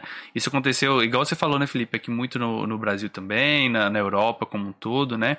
Se a gente pegar as datas religiosas, é, muitas delas surgiram de festivais de religiões pagãs que aconteciam é, no solstício e na, nessas questões estão muito relacionadas a religiões animistas, né? Tipo, de cultuar é, a estação, cultuar a chuva, cultuar a árvore em si.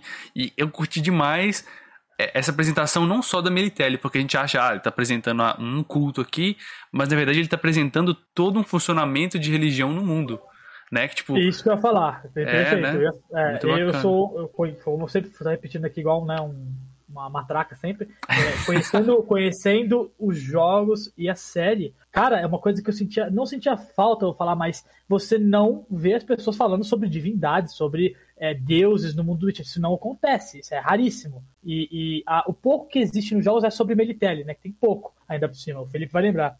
E é muito legal você ver que ele estabelece ali uma existe é, é, pessoas religiosas, existem é, é, credos ali, sabe? Mais de um, a gente sabe que tem mais de um, apesar de a gente não saber dos nomes, né? Pelo menos nesse conto eu ainda não. Acho que só apresenta Militelli mesmo. E acho que também é muito legal dizer, Teoro, que a Nenek, ela é uma personagem que ela é apresentada, a gente não conhece ela, mas ela é uma velha amiga do Geralt, pelo que Sim. a gente consegue entender. Então, assim, existe uma história aí que eu, pelo menos, fiquei muito curioso, tipo, quem é essa mulher? O que, que eles Sim. conhecem? Isso é muito legal. E assim, para mim, ela é muito carismática. Eu, eu consigo ler o carisma dela nas falas dela, tá ligado?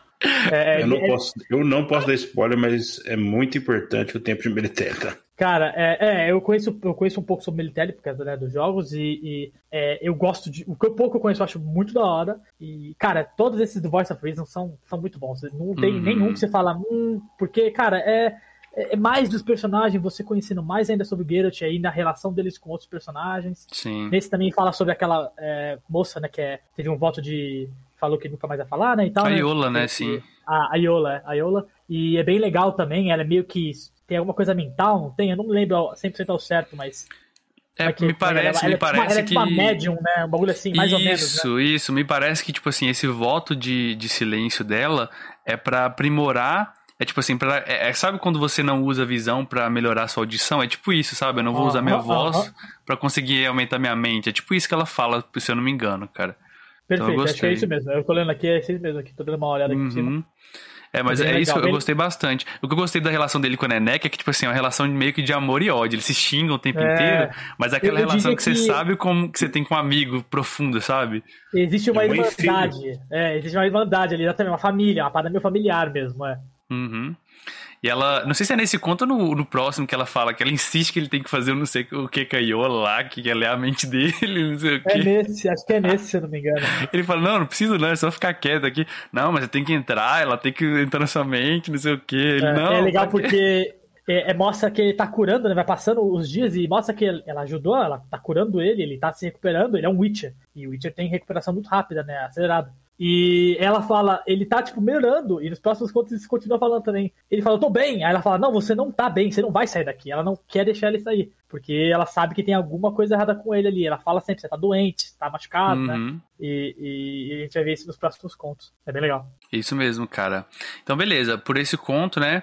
É, é, foi isso, né? É só lembrar novamente a galera que tá chegando aí, tá? Se tiver alguma contribuição, alguma coisa, é só levantar a mão aí que a gente puxa, tá?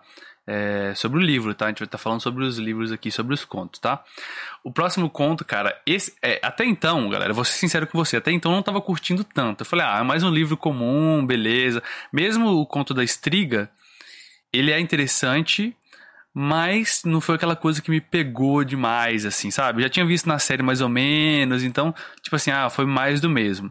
Esse conto próximo, o Grão da Veracidade, né? É, cara, pra mim, foi onde eu falei, caramba, curti.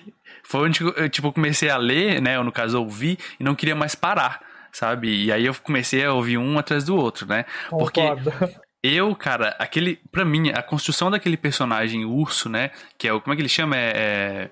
Nivelen. Nivelen, cara, pra mim é incrível, cara. A construção do personagem, ele é um, tipo. Ah, sei lá, cara, eu curti demais, né? É, quem quer fazer o resumo aí do, do conto? Eu não sou muito bom com resumo, não, gente. Eu, eu acho que eu sei agora. Você curtiu, é eu, então? Né? É, vamos lá, vamos lá. É, ah. É, ele tá ali junto com a, a Bloodkin, que é a cavala dele, né? A égua. Plot. É, a, é a plótica. Ou o carpeado, ou o roach. A roach, né? É, uma É carpeado em português? É carpeado aí. Olha, na versão que eu tô Se eu não me engano, é, né, o, o Felipe? Não, nos livros chama de plótica também. Só, só nos jogos que eles mudaram alguns nomes. É, Hum, eu- a- tá. no caso, a tradução que eu tô lendo, é, a, dublagem, a, a versão do livro que eu tô lendo, eu peguei, mas assim, né, pra ler e a que veio foi essa. É, Uhum. é Roach, é Dandelion, não é Yasker e Plótica. Mas assim, é, é, é, é, é Plótica o nome da, da égua. caso, É, né? então. Ele tá ali com ela e de repente ele vê uma. que Parece uma menina. Ele segue essa menina, a égua fica muito. Não sei se é égua ou cavalo, não acho que é égua, né? É, égua, égua. Você. É, ele fica, ela fica muito agitada, né? Isso é importante, né? Porque é uma antecipação, mestre. Cara, a todo momento eu fico tipo assim, leitor de One Piece e mestre de RPG, tá ligado? Tô antecipando alguma coisa, tô antecipando. Aí ela é, é, fica, a água fica assustada e tal. E de repente ele segue, ele acha uma casa toda quebrada, e dentro da casa vem um monstro. E o interessante é que é, poderia ter um combate ali, mas houve- ah, existe uma conversa. E nessa conversa, é, ele descobre que aquele monstro é inteligente e eh, novamente mostra a inteligência do Geralt em não ir diretamente pra pra batalha e tal, resolver tudo no combate. Então ele entende e começa a conhecer esse monstro como Nivelen e através de um jantar ali que o monstro começa a é, controlar a casa, ele vai descobrindo a origem desse monstro, Nivelen vai contando, né? Sim. Então ele, ele compartilha que ele é um bruxo com Nivelen, e aí ele se sente um pouco ab- aberto, né? Tanto, até porque ele tem pouca gente pra conversar e tal. E conta a história dele, que ele era um garoto é, que, com a morte do pai e do avô dele, ele acaba se, se ficando ali no controle da casa. Eles vão pra é, saquear, parece que um templo, e aí os caras que estavam com ele, tipo, meio que falam, ah, vai lá, é, é, e faz, tipo, violenta aquela menina ali, uma sacerdotisa do templo, e ao fazer isso, a sacerdotisa, né, ele foi, caiu na pilha aí, errada, é, mas caiu na Jovem, pilha, né? inocente, mas é, É. inocente até, um, inocente até um ponto, né? Até Caiu certo ponto, né? Porque decisão, ele tomou decisão dele, né, velho? Querendo ou não. sim. E o Witcher é um mundo de decisões, a gente sabe disso. Exato, exato, cara. E aí, ao fazer isso, a sacerdotisa, ela. Ela. Como que eu vou dizer? Ela faz uma maldição pra ele, e a gente vê, já viu no outro É, conto que ela, ela roga uma praga nele, né? Uma Isso, maldição, né? É tipo isso, isso é muito importante aí. E ele começa a virar um monstro. E aí ele, ele, apesar de ter riqueza ali, ele começa a contratar. Contratar não, mas meio que comprar meninas, é, filhas dos fazendeiros pro local, já que ele começa a ficar famoso como um monstro na área e tal. E o Geralt chega ali e percebe que ele tá com uma outra menina, que é aquele que tinha visto mais cedo. E, e aqui ficou meio confuso, né? É, pra mim, porque eu não sei se é, é pelo fato de eu estar ouvindo o audiobook, ter tudo passado, acontecido muito rápido, mas parece que essa criatura que estava com ele não era uma pessoa normal, não era um ser humano que eu digo, né? Era na verdade um espírito que ele chama de vampira, mas eu não entendi muito bem o que que era, pra ser sincero, tá? A gente, a gente ia explicar, fica tranquilo. É, mas é isso. E aí ele- eles entram numa briga ali. E depois dessa briga, ele. é, a- ele o Geralt acaba matando essa, essa criatura que parecia ter um amor verdadeiro, pelo que eu entendi, pelo Nivelen. E por isso ele é curado, o Nivelen, e eles saem dali. E foi assim que acaba o conto. Não é isso? Exatamente. Exatamente. Então, me- as minhas dúvidas. O que, que era essa criatura que eu não entendi direito? Era uma vampira? Ele chama ela de vampira em determinado momento. É, é, eu acho que o Felipe vai poder falar melhor, mas eu vou te dar uma versão resumida e o Felipe te dá a versão mais explicada. No mundo, do. The, Wit- no mundo do The Witcher, existem ah, várias criaturas, né? Mitológicas, né? Criaturas é. Uma- do, bo- sejam elas boas ou não, neutras, né? Vampiro é uma categoria de monstro. Então, por exemplo, o mesmo jeito que no Hum. D&D, vamos usar aqui o RPG, existe Undead, e aí existem Lich, Vampiro, Esqueleto, Zumbi, tudo Undead, certo? Uhum. No, no The Witcher existe vampiro é uma categoria de monstro. Então, existem vários tipos de vampiro. E a Bruxa, bruxa, né, no caso é em português é B-R-U-X-A mesmo. Uhum. Eles chamam de Bruxa nos jogos. É um tipo de vampiro que é bem poderoso pelo que eu conheço e geralmente toma essa aparência de uma mulher, né, geralmente humanoide e tal. E é literalmente assim, não é um vampiro como a gente conhece na nossa mitologia, vamos dizer assim, mas ela tem trait de, por exemplo, acho que a Samira ela precisa de sangue, ela é, é, super poderosa, super rápida, super forte. É meio que isso, pelo que eu me lembro. Mas acho que o Felipe pode dar uma explicação talvez até um pouco melhor. É, o, os vampiros no The Witch ele tem duas subcategorias. Os menores, os inferiores, né? E os maiores. Os inferiores, eles são quase bestas mesmo. Você vai ver eles mais. Né, depois pode pesquisar os catacãs. Eles são mais como morcegos grandões que ficam invisíveis e chupam sangue. Não tem muito raciocínio. Mais animalesco, né? Mais animalesco. Você tem os superiores, que são vampiros, né? Já nobres, que se parecem como, como humanos ou elfos em si. Igual tem um personagem que a gente vai conhecer mais pra frente chamado Regis, que eu particularmente sou fã. E você tem a Lâmia, ela tá, a Lâmia, que é o nome da tradução antiga, não sei essa que o, que o Hellstein passou, ela tá no meio. Ela, ela se parece uma mulher, mas ela não, não consegue pronunciar muitas palavras. Mas ela atrai como uma mulher, uma mulher bonita e tal. Sim. E é como se fosse uma Banshee. Isso, Uhum. exato. Bacana, É- é entendi isso mesmo. Co- Como foi ela foi traduzida o, o teu, no seu livro que você tá lendo? Acho que era Lâmia mesmo. O nome tava Lâmia. né? É. Isso. Se, porque sendo pelo que eu me lembro, é Lâmia é a tradução e essa Bruxa, né, que é como eles falam no inglês, é o jeito que eles colocaram é, é, em inglês, e é sempre assim, no próprio jogo quando eu joguei era assim mesmo. Mas é isso. Eu até adiciono, Felipe, se não me engano, elas têm, chegam até, elas têm é, habilidades mentais, de telepatia. Por isso que quando você tá lendo É. um livro, você, no seu caso, você não leu, né, o teu livro.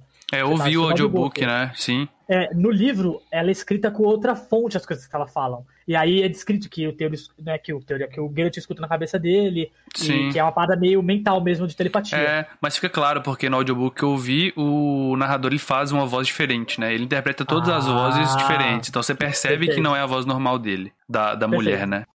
Ah, beleza. Mas E- aí, o que eu- é, aí ela, ela tá apaixonada por o Nivelen, é isso?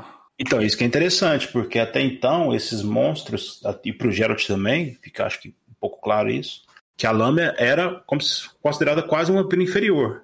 Porque apesar dela ser mais técnica né, e poder se disfarçar melhor, ela não conseguia conversar bem, mas ela conversa por telepatia e parece ter demonstrado um amor verdadeiro pelo cara. Então isso é uma surpresa, né? Sim, é, porque aí ele termina o conto, cara. É, Cara, ele encerra esse conto com chave de ouro. Ele fala assim: o amor tem que ser verdadeiro, né? Pra Não, funcionar. Cara, não é, não é genial, é maravilhoso. Muito é, bom, É, mano. assim, é- é- nossa, demais, velho. Não quero nem interromper, continue aí. Não, é isso, cara. Nossa, achei foda demais. Foi aí que me pegou, cara. Foi aí que me pegou e falei, nossa, curti demais, velho. Porque, cara, o, o monstro ele tem facetas, ele tem camadas, é, o, o nível ele tem camadas, né? Então, tipo, não é o que você tá esperando, sabe? É, e até no próximo conto, sem ser o, o Voz da Razão, no, no Lesser Evil, né? Que é o mal menor, a gente vai ver. Cara, nossa, foi aí que me pegou de fato mesmo. Eu falei, caramba, curti muito, velho. Nossa, é, é, quando eu, deixa o Felipe falar, quando eu começar a falar desse conto, eu acho que eu não passar para amanhã, velho. É bom demais, velho. Show, esse aí não tem muito o que falar. A gente vê a... Apesar de eu ter uma preocupação de como eles vão adaptar isso pra série, porque eu acho que eles têm que ter cuidado, porque senão vai ficar muito jocoso. Você colocar um nível lá e, e vai ficar parecendo um Bela e a Fera, sei lá, esquisito. Se o cara, se vocês não tiver tomado cuidado. Sim, sim. É, e essa é, essa é outra questão, cara. Deixa eu só abrir um parênteses, um aspas aqui, cara. sim. É que, novamente, eu falei isso antes de você chegar, Helfstein, mas quando ele começa a tentar reinterpretar os contos é, dos, dos irmãos Sim. Grimm, por exemplo, eu senti que esse. Eu comecei a sentir que talvez isso fosse uma reinterpretação da Bela Fera aqui. Né, a criança que chega e o pai vende ela, né? Tem até um conto do Barba Azul, se eu não me engano, também, é, antigo, muito antigo, né? Que aparecia nas trigêmeas, não sei se vocês lembram disso, tinha as trigêmeas, um desenho, tinha um conto do Barba Azul que passava direto, que era alguém que tinha uma casa e tal, que matava esposas e tal. Mas é, é, eu senti que poderia ser uma reinterpretação disso, mas.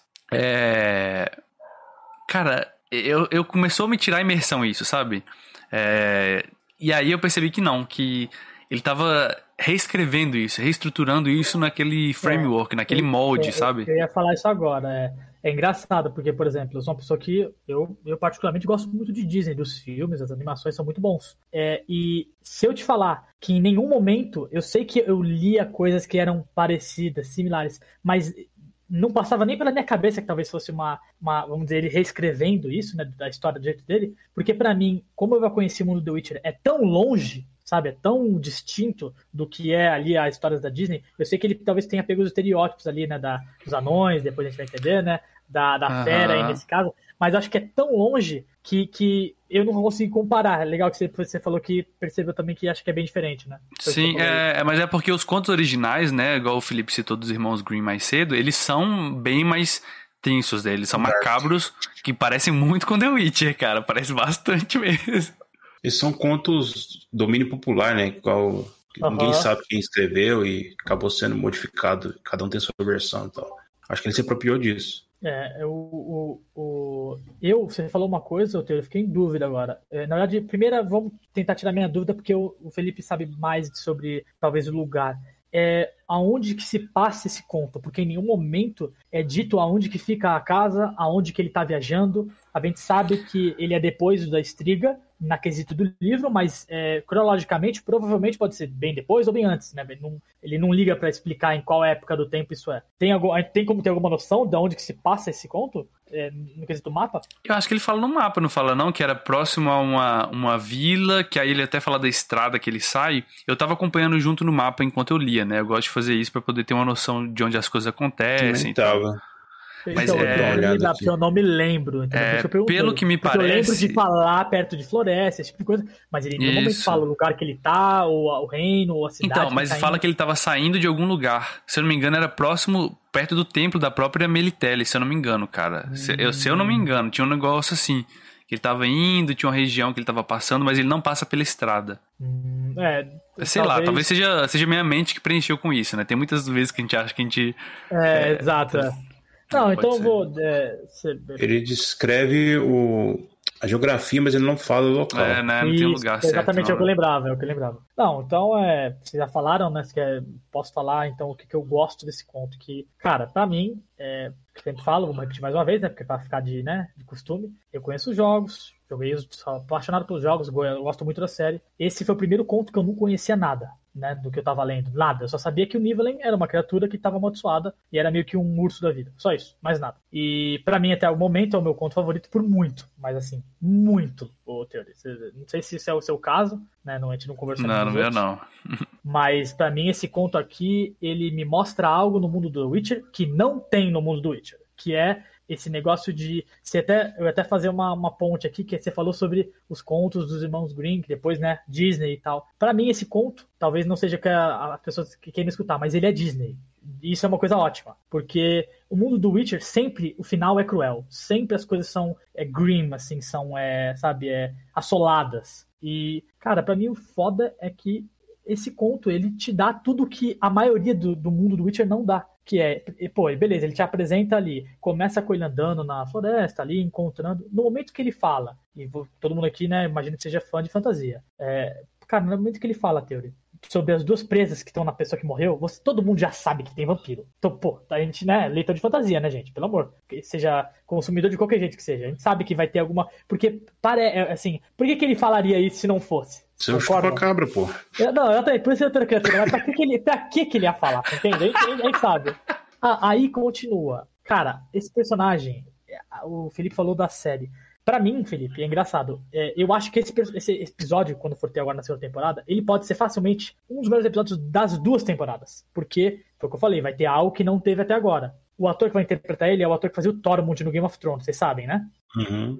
E esse cara é muito bom. Ele tem, ele é carismático, interpreta muito bem. Eu acho que esse personagem vai ser muito melhor, por sinal, do que o que o foi, se ele for é, bem escrito igual é no livro. É, eu acho que ele tem que ser meio Bela e a Fera, na minha opinião. Não na aparência, mas eu acho que a personalidade dele meio que evoca isso, sabe? É, é para ser meio isso mesmo.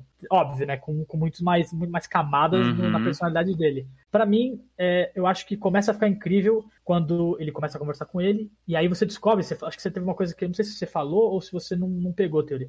É, ele não tinha poderes.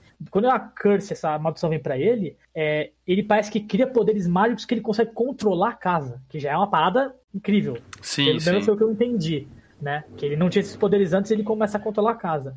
E aí você disse que ele meio que que ele meio que compra as filhas, né, para para é, ganhar dinheiro. Como é que, que você falou? Não, nem, nem lembro. Não, ele ele descobre, né? Ele na verdade ele não descobre, mas ele tem uma riqueza ali que o avô e o pai dele acumulou durante é, um certo tempo, né?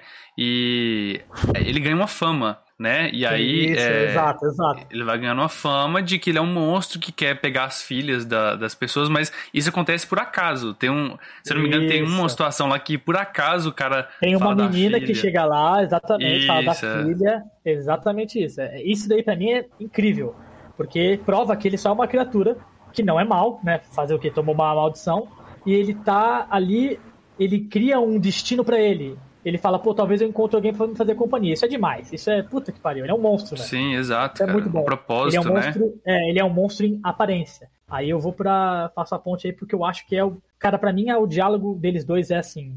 É, é maravilhoso, não tem nem o que falar, Teori. Eu não sei o que vocês acham, mas é, eu acho incrível o diálogo deles. É muito bom. Dá pra você saber muito sobre o que eles dois são nesse diálogo. E nem é um conto que quer falar sobre o Geralt, mas é demais. Uhum. E na hora, no, em algum momento do diálogo deles, é, ele tá sentimental, né, o Nivelen, porque ele tá triste, que é, ele é um monstro, e ele é uma criatura, e a vida dele sempre ser assim. E aí ele fala várias vezes pro Geralt, né, que ele é um monstro, e ele toca no... Tem uma coisa muito sutil, que ele toca no, no pingente, né, ali, do colar do Geralt, né, que tem a cabeça do lobo, e depois ele toca na espada, e eventualmente o Geralt fala pra ele, cara, você não é um monstro. Ele fala, como não sou um monstro? Olha pra mim. Ele fala, cara, você tocou nas minhas paradas de prata, né? Meu pingente aqui na- no colar e na espada. Você não é mal, você não é monstro, você só tá amaldiçoado. E, cara, isso pra quem conhece o mundo do Witcher é tão insano, velho.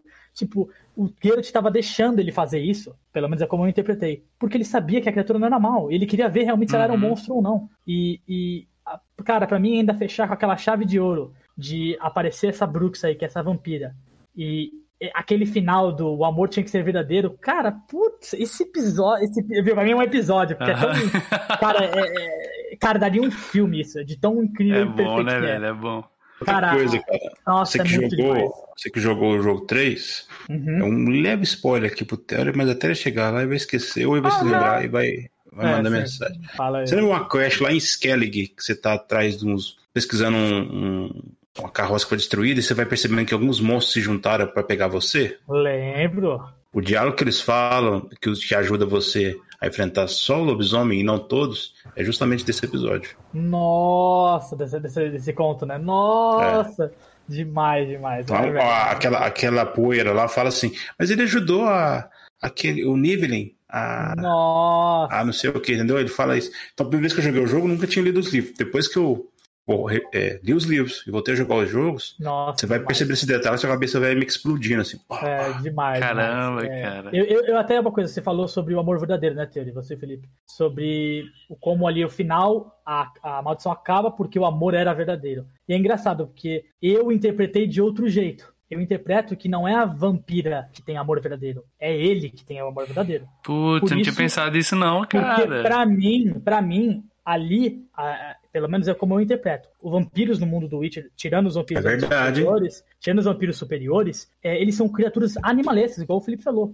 Então, pra mim, é, ela tá querendo realmente consumir ali a essência dele, seja em sangue ou em energia espiritual ali, que não fica claro o que ela precisa, né? A gente imagina que seja sangue, mas ela também é uma criatura meio mental, então fica meio ambíguo, não dá pra saber certo. Nossa, é verdade, velho. Então, faz, pra mim, faz todo é, sentido. Pra mim, o que, fica, o que ficou mágico esse conto é que ele finalmente encontrou alguém que era igual a ele, era um monstro. E na cabeça dele, ele amava ela porque eles eram iguais. E, e eles conseguiam se relacionar. Então, como ele amava ele tanto, e na hora que quem mata a Bruxa é ele, é o Nivelin, certo? É uma Uhum. cena incrível. Nessa hora, ele tá. é, é, vamos dizer, dizendo pro mundo assim que ele conseguiu amar alguém e um monstro igual a ele. E ele é um monstro. E só que ele não é, a gente sabe que ele não é porque o que ele já Uhum. falou. Então isso aí, assim, aquele final com ele rindo e, e eles conversando. Só de imaginar ele humano ali foi pra mim assim, cara, eu só quero ver isso na série. Dá pra ser um episódio assim inesquecível de, de série de Hum. fantasia. Pra mim, como foi o episódio do dragão da primeira temporada. Que pra quem Dá- é fã de fantasia, ama aquele episódio. Não tem como, tá ligado?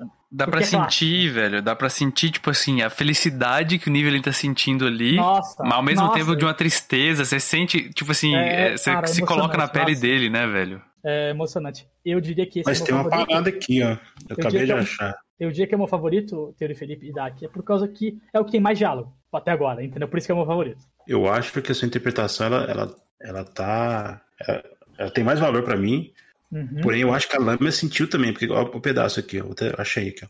Gerald ergueu-se, mas, fascinado pela cena, não conseguia decidir se agir. Ouviu palavras reverberarem dentro de seu crânio, ou seja, a lâmina falando, Sim. como se estivessem ecoando no teto de uma fria e úmida masmorra. Meu, ou de ninguém, amo-te, amo. Então a lâmina também Hum, é, mas aí eu, eu, eu, entro naquilo de, de. No caso, óbvio, eu tô fazendo um, um, um, paralelo que nem se pode fazer. Vampiros são criaturas que dão, enganam os outros. Por isso que eles chamam os outros pra escuridão e matam eles. Então, até que ponto ela tava querendo ali, sabe? É, é não dá pra gente saber, óbvio, isso é uma parada de interpretação, mas até que ponto ela não tava querendo enganar talvez o Geralt ali, ou o Nivellen, em fazer o Nivellen se virar contra o Geralt, entende? Então, por isso que, para mim, essa interpretação, a, a, que eu tive foi mais. É, faz mais sentido com o Nivelen para mim, entende? Do que uhum. faz super sentido no livro. Eu lembro de ter lido isso e tal. É, Aí eu acho que, dúvida, né? Eu acho que o legal é ele ter deixado ambíguo, né? Eu acho uhum, que é isso. Ele é muito bom nisso, cara. Ele é, é muito bom. Cara, Nossa. eu acho que, tipo assim, é aquela coisa do Bentinho, né? se, uhum. se traiu ou não traiu e tal lá. Do Dom Casmurro. É tipo. É, ah. Não, eu tô usando outro exemplo de outra, de outra coisa da literatura, é, né? Caralho, onde é que eu. Bentinho, velho. é, você traiu ou não traiu, né? Tipo, é meio que isso, né? É. E, e acho que isso é interessante, porque fica. Será que ela tava amando de verdade? Ou ela tava tentando imitar? Cara, eu não tinha pensado que poderia ser o amor dele, que faz todo sentido que é. seja, é. né? E, cara, essa cena, só pra falar, porque eu ouvi no audiolivro, né? E eu tava ouvindo, Nossa, tipo, é. deitado, eu tava. É, falar, vou ouvir um pouco do livro antes de dormir. O, cara, o cara que atuou também, ele faz uma voz pra, pra ela na cabeça, tipo, ah, motinho, um negócio muito doido, cara, que eu arrepiei na hora. Eu falei, caramba, é, velho. Até agora é minha cena favorita de ação, o Felipe e, e Teori. Também, também. Aí, mas é. até agora, assim, até eu tô lendo aqui em inglês, eu acho todas as cenas bem simples, assim, não achei nada de incrível. Essa daqui, para mim, ela é, tipo, tá, é só colocar no filme, velho. Tá pronto Sim, lá, tá é. tá Que ele é fala muito... quando.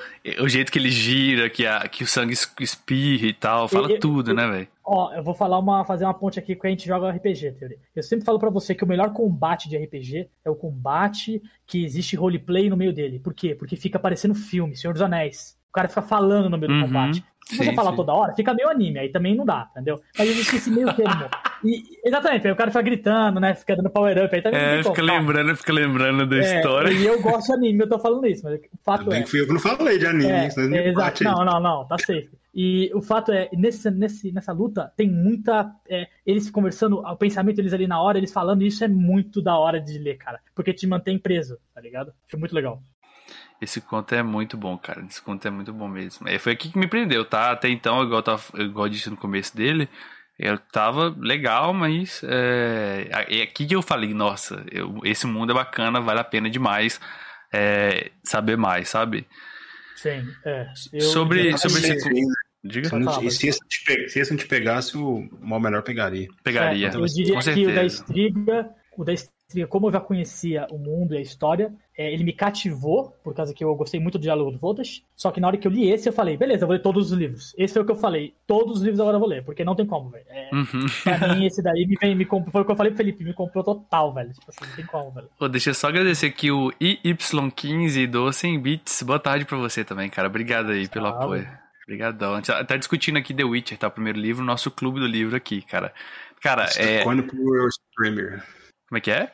The Second Your Streamer. Exato, é. essa aí. O. é. Mas. Tô coin. É. O Dark vai querer falar alguma coisa aí? Tá, é, vocês querem falar mais algo sobre esse conto? Não, que eu achei que a referência sobre o local que vocês estavam falando.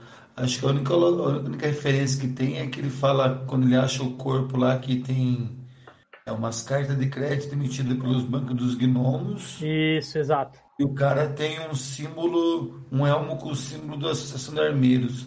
Mas não diz o local, hum, mais ou menos onde é. Deve estar perto de Maca. Eu, é, eu cheguei a ler isso, porque tem uma carta falando sobre um banco, é isso mesmo. E, eu lembro que no mapa eu procurei e falei, deve ser por ali, mas eu queria perguntar exatamente por isso eu perguntei pra vocês. Porque como não fica especificado, é, fica meio tipo assim, ah, não dá pra saber 100% onde ele tá, né? E... Sim, dá, dá pra imaginar que ele tá, ele tá viajando pro norte, porque ele tem que passar o inverno, os bruxos passam o inverno em Kaer Morhen, né? Kaer Morhen, isso. Então ele deve estar caminhando pro norte. Seja, seja um artifício que ele usa para ele não ficar precisando detalhar cidade por cidade. Exato. Uhum. Ele tem que passar os invernos em Kaer Morhen por conta da, da neve, né? Que tampa tudo, é isso? A passagem lá fecha da. da... Isso, é o nome da é. passagem. Hum, é verdade. exato. Ele ele detalha isso no próximo lembro. conto, né? No Mal Menor. Que, que ele até fala que vai ficar lá na, na cidadezinha lá, né? Por conta Isso. disso, né?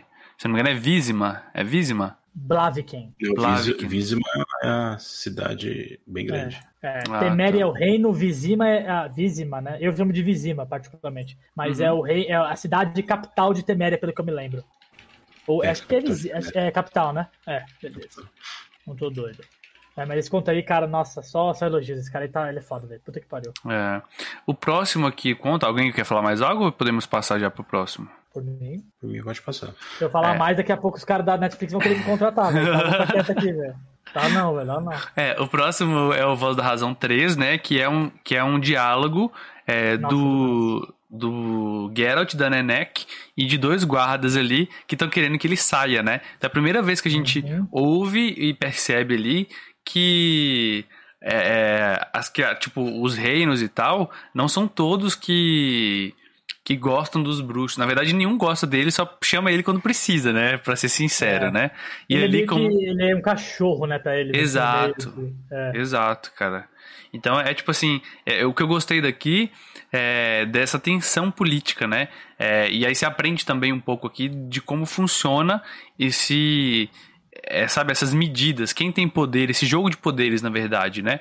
Então você tem ali o cara que manda na região, mas você também tem o templo ali de Melitele, né? Que a Nenek é a grande sac- sacerdotisa, e aí eles falam Sim. que, que é pra ele ir embora, mas ela fala, aqui tá no templo, né? A terra do seu mestre não, vai se ferrar. E Nossa, tal, e era é demais, muito era legal, cara. muito bacana, velho. Muito bacana mesmo. Mas o conto é mais isso, né? Um conto rápido, assim. É, mais pra poder introduzir, tipo, esse jogo político, de mostrar um pouco mais da Nenek. E talvez, não sei se esses caras voltam a aparecer, imagino que não, né? Mas mais pra mostrar como que os bruxos, os Witchers são vistos. É, não pode dar spoiler, exato, Felipe. É, não pode dar spoiler, não pode. O... Eles são, eles são cavaleiros da Rosa Branca. É uma, ro- é uma, ca- uma ordem de cavalaria que já foi nobre e tá meio que decadente. O Jared até, até a fala do Jared é muito boa. Que gostaria de acreditar, né? Um negócio assim que ainda existem nobreza nessa ordem ou se são cavaleiros contratados só com prata e ouro. Aham. Nascem tipo um berço de ouro. Uhum. É, esse, esse conto aí, acho que, nossa, é, é mais um daqueles, Teori. É um conto que ele é bom porque é diálogo e o cara é bom em escrever diálogo, velho. Não tem pra onde você correr. O cara é Sim, muito bom. sim, é. Muito bom, velho. Sabe, é, esse conto aqui, ele é curto, eu diria, ele tem o quê? Quatro páginas, acho que é isso, né, se não me engano? É, quatro páginas, acabei de ver aqui. E, putz, cara, é demais, é muito bom. O diálogo desse cara, é, se alguém, se, vai perguntar aí se alguém tem algo específico, eu imagino, né, porque, putz, O diálogo é bom que o cara ele te, te introduz até a expressão The Butcher of Blaviken, pra depois passar pro outro conto. E hum, ó, que você lê outro conto, você fala, puta merda, velho. É verdade, é verdade, cara. Que- Verdade, que- ele que fala. final de conto, né? É, o exato. açougueiro de Blaviken é verdade, cara. Ele não tinha falado. A gente não sabe por quê. Mas no próximo conto que a gente fica sabendo, né? É. Exato. É, falando, não sei se vocês vão querer falar muito sobre esse conto aqui, esse Voice of Reason aqui, Voz da Razão é o 3, mas é, eu queria comentar uma coisa, que é... a- esse aqui é um dos maiores exemplos, eu diria que acho que esse pai é o maior exemplo de como o Geralt é diferente nos livros do que ele é nos jogos e na série. Até agora, pelo menos na série, né?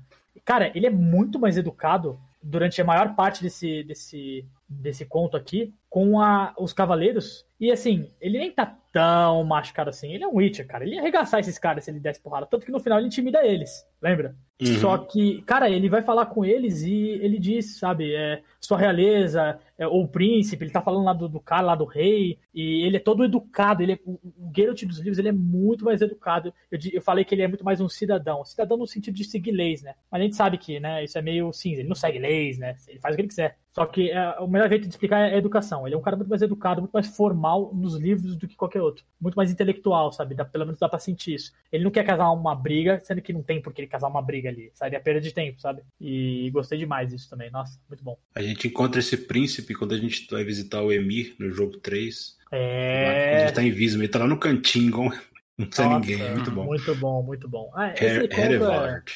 Isso, esse conto aí, cara, ele é mais uma vez, é o cara dialogando, tipo, é, fazendo diálogos insano, sabe, buildando o mundo, construindo o mundo, e a Neneke dando tapa em geral, velho, porque ela é muito boa. Muito, muito. Verdade, ela é, é. muito, muito carismática, velho. Que personagem. velho. Só quero ver ela. Ela foi dado cast pra segunda temporada e eu acho que a atriz foi putz, exatamente o que eu imaginava, perfeito. Muito legal. Espero que É. seja também muito, muito bem feito. Tá mutado. Tá Não mutado? sei se ele tá aí, né? Ah, tô aqui, tô aqui, tava mutado mesmo. Ah, é. É, é isso. Cara, eu acho que nesse conto é isso, né, galera? Você tem mais algo pra dizer? Uhum. Não, acho que. Uhum, Acho que é isso aí. tá. É, O, pro- o próximo, então, é o Mal Menor, cara, que pra mim, a- de- do livro inteiro, foi o meu predileto, cara. Nossa, esse conto aqui, cara, meu Deus. Polêmicas, polêmicas. Pra mim, ele é top 3 de todos os livros. Nossa, cara, eu gostei demais desse livro, cara, desse conto, cara. Gostei demais. O começo, sabe, por- porque aqui que eu entendi essa questão dos tons de cinza, né? É, do- de todo o conto, de todo o universo do Witcher, né? Alguém quer resumir o que, que acontece, né, nesse conto aí? Pode falar, depois eu tenho que fazer uma pergunta pra vocês. Beleza. É, no conto é basicamente ele chegando numa cidade, né? Que ele já tava. Já passou, ele chega com uma aranha que ele capturou ali e chega pro, pro que parece ser o prefeito da cidade. Uma aranha é bom.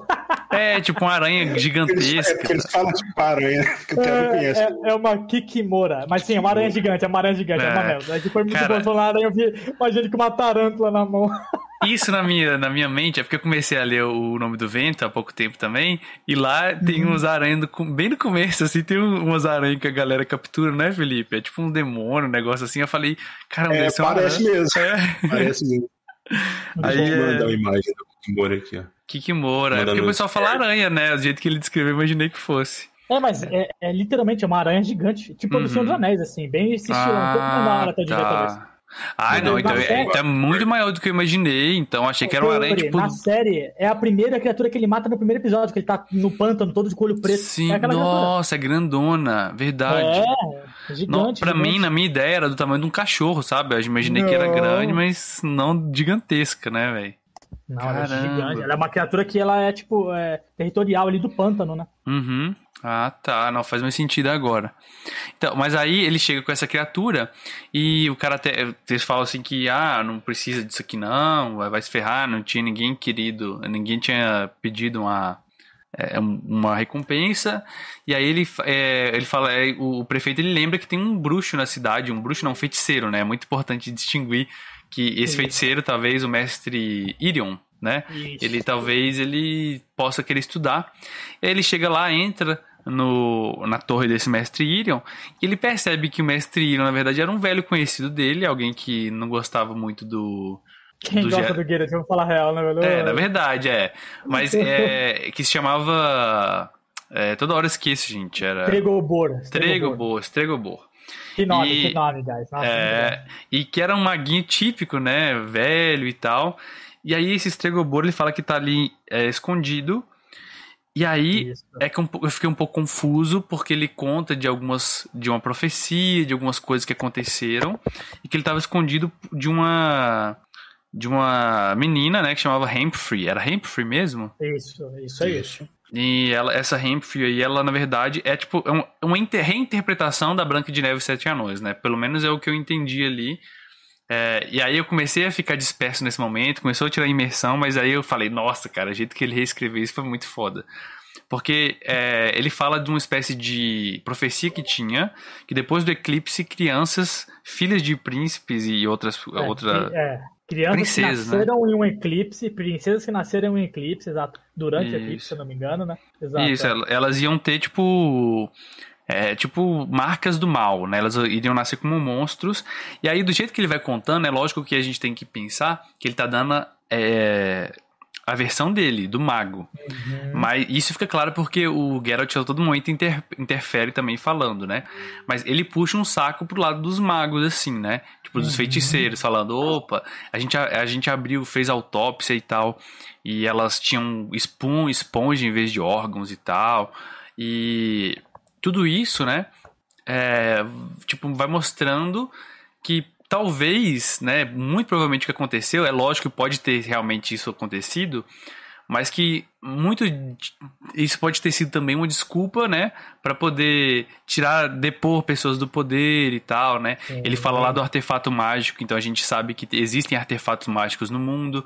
Ele introduz isso é, com o espelho de, acho que é de Ogezed, não é Ogezed de Harry Potter, é, é outra coisa, de outra, é outra parada lá, um espelho é, que, que fala o futuro, né? E aí ele mostra essa madrasta, né, que manda o o caçador ir matar, da mesma forma que acontece no, na Branca de Nossa, Neve, né? eu nunca, cara, você vê como é, como é para de pessoa a pessoa. Eu em nenhum momento fiz a, a, a, a, a ligação. Eu sei, eu conheço, óbvio, é muito óbvio, mas é, foi o que eu falei, o mundo do Witcher é tão diferente que uhum. nem com ele jogando na minha cara eu não percebo, porque Olha pra aí, mim é cara. muito longe. Porque é muito longe, sabe? Assim, que, que, assim, beleza, velho, eu sei que você vai colocar lá, não. Eu sei que você tá querendo falar isso, mas não tem como nem comparar na minha cabeça, sabe? É engraçado é... quando você percebeu isso e eu, pra mim, não fez tanta não, diferença. Não, e eu percebi, cara, porque, tipo assim, e no começo eu comecei a achar meio caricato, e por isso que comecei, eu, eu fiz essa ressalva, mas eu gostei muito, cara. E aí, o legal é que me, me instigou a cada vez mais saber como ao invés de ter o um efeito contrário e falar, ah, não, eu já sei o que vai acontecer, teve um efeito de eu sei o que vai acontecer, mas eu quero saber como que ele vai abordar isso nesse é. mundo, sabe? Então, tipo assim, ele fala da Rapunzel, né? Tem um, ele fala das torres de magos, que os magos, por que, que eles prendiam princesas, por que, que começou os príncipes a quererem tirar elas de lá. Ele fala de uma princesa que saiu com as tranças, como se for é, para escalar, que era a Rapunzel. Ele fala. Muito é, bom, essa é muito boa. Sim, cara, muito bacana. E aí ele fala também de. O, o que me chamou a atenção, né? É, que ele vai dando os motivos, né? Ele vai colocando todas as coisas ali. É, ele fala, ah, ela matou um tordo, ela furou o olho de, um, de uma empregada, ela já tinha um mal em si própria. E aí ele coloca o, o Geralt numa posição de escolher o mal menor. Né? Ele fala assim, olha, você tem que escolher o mal menor que eles estão aqui, ela tá me caçando e tal. É, e o Geralt, todo mundo fala assim: olha, o que vocês fizeram com ela também foi errado. Vocês tentaram matar a menina simplesmente porque ela é, tinha nascido nessa época. Vocês é, nem sabiam. Exato, exatamente. É. E o Geralt ele tá tipo assim, pô, como assim vocês fizeram isso? Sendo que não tem nem prova, sabe? Exato. É só especulação, exato. né? Exato, cara. Então ele, tipo assim, ele é um meio que a voz da razão ali, né? E aí quando o, o Stregobor ele fala assim: Ah, você tem que escolher o mal menor o Geralt fala assim: não existe esse tipo de coisa, mal menor, cara. Mal é mal e acabou, claro. velho. Isso claro. é muito bacana. Que ele, você vê ele mudando no conto, né? Você vê ele, tipo, opa, eu tenho, tenho que fazer uma parada, vou ter que sujar minhas mãos e tal. Mas aí o. Ele sai e acaba conhecendo que estão ali na cidade a própria é, Humphrey, né? Que é a picança, né? Que é um apelido que eles dão para ela. É... Não me chama. Como é que é, Felipe? Não chama de picança. Não de picança. É, ela odeia esse apelido, né? Porque eles dão esse apelido para ela porque você descobre que ela foi ao, é, depois que foi que saiu de lá, ela aprendeu a lutar, ela teve que fazer um tanto de coisa, cara. E na hora que ela vai contando a história dela, você vai ficando horrorizado, cara. Eu vou ficando horrorizado, tipo assim, meu Deus, cara, o que aconteceu com ela, velho? Ela, as coisas que ela teve que submeter. É lógico que passando por essa vida ela ia ser essa pessoa, sabe? Você, tem motivos para acreditar naquilo, é verossímil, sabe? Putz, é, faz todo sentido, né? O próprio momento da. Porque na Branca de Neve tem o veneno, tem é, um torpor que a, que a. Que a bruxa coloca A bruxa né? passa, né? E lá é diferente, Isso. né? Não é um beijo de um príncipe que. Na verdade é mais ou menos, né? Porque é, lá é. ele, ele derruba um. Ela tava meio que numa, numa mina, né? Aí ele meio que usa uma magia para fugir, aí cai e derruba tudo em cima dela e ela fica inconsciente, mas o príncipe salva ela, né? E ela volta à vida e tal, né? Então, e, cara, isso, é, isso foi incrível, essa reinterpretação que ele deu. E o final é mais incrível ainda, cara. Porque o jeito que ele conta, que ele descobre o plano da. Que, que a Humphrey vai, vai. Primeiro que a Humphrey vai diretamente falar com ele, né? Isso eu achei incrível demais. Sim, muito Ela bom. vai lá conversar com ele. E, e, no meio desse diálogo, novamente, isso que você falou, é, eu tinha percebido que ele era bom, mas eu tinha percebido que ele era tão bom em diálogo assim, né, cara? Porque esse diálogo, ela, ela fica todo momento.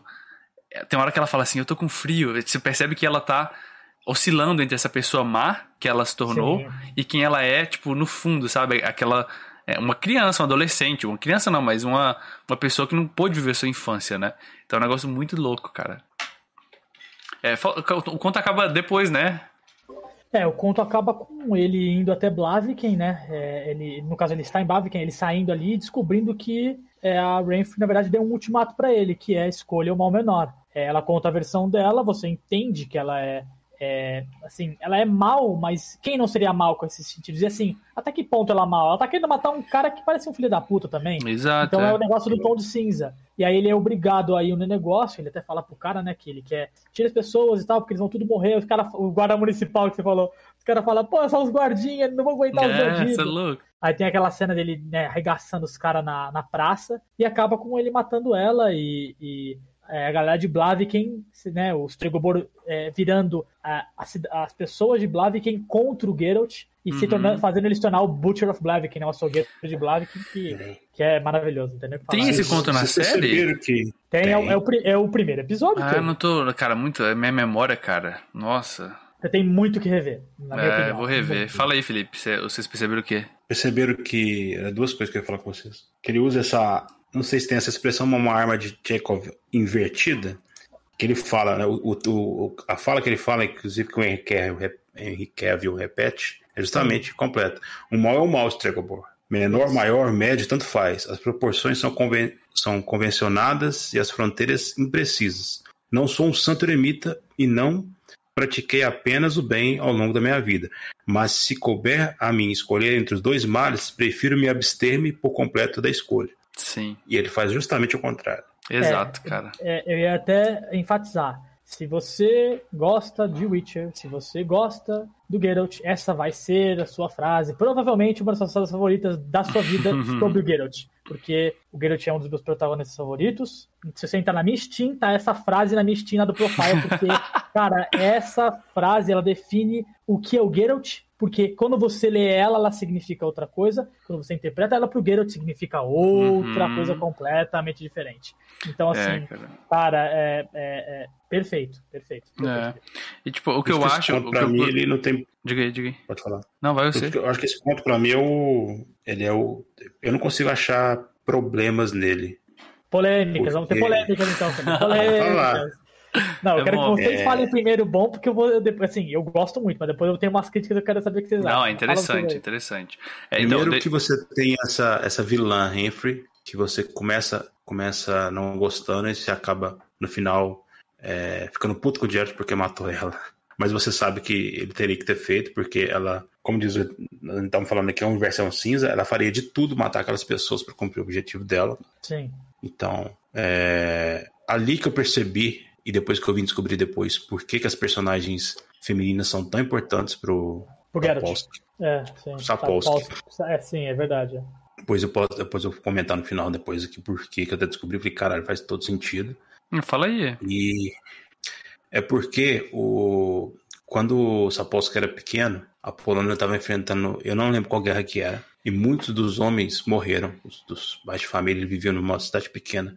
Então a cidade ela foi gerenciada e conduzida por mulheres. Então ele teve essa presença feminina muito forte, na, tanto na vila como a mãe, muito forte. Então ele viu mulheres é, independentes, né, muito fortes, mesmo numa época que não era né, do preconceito e tal.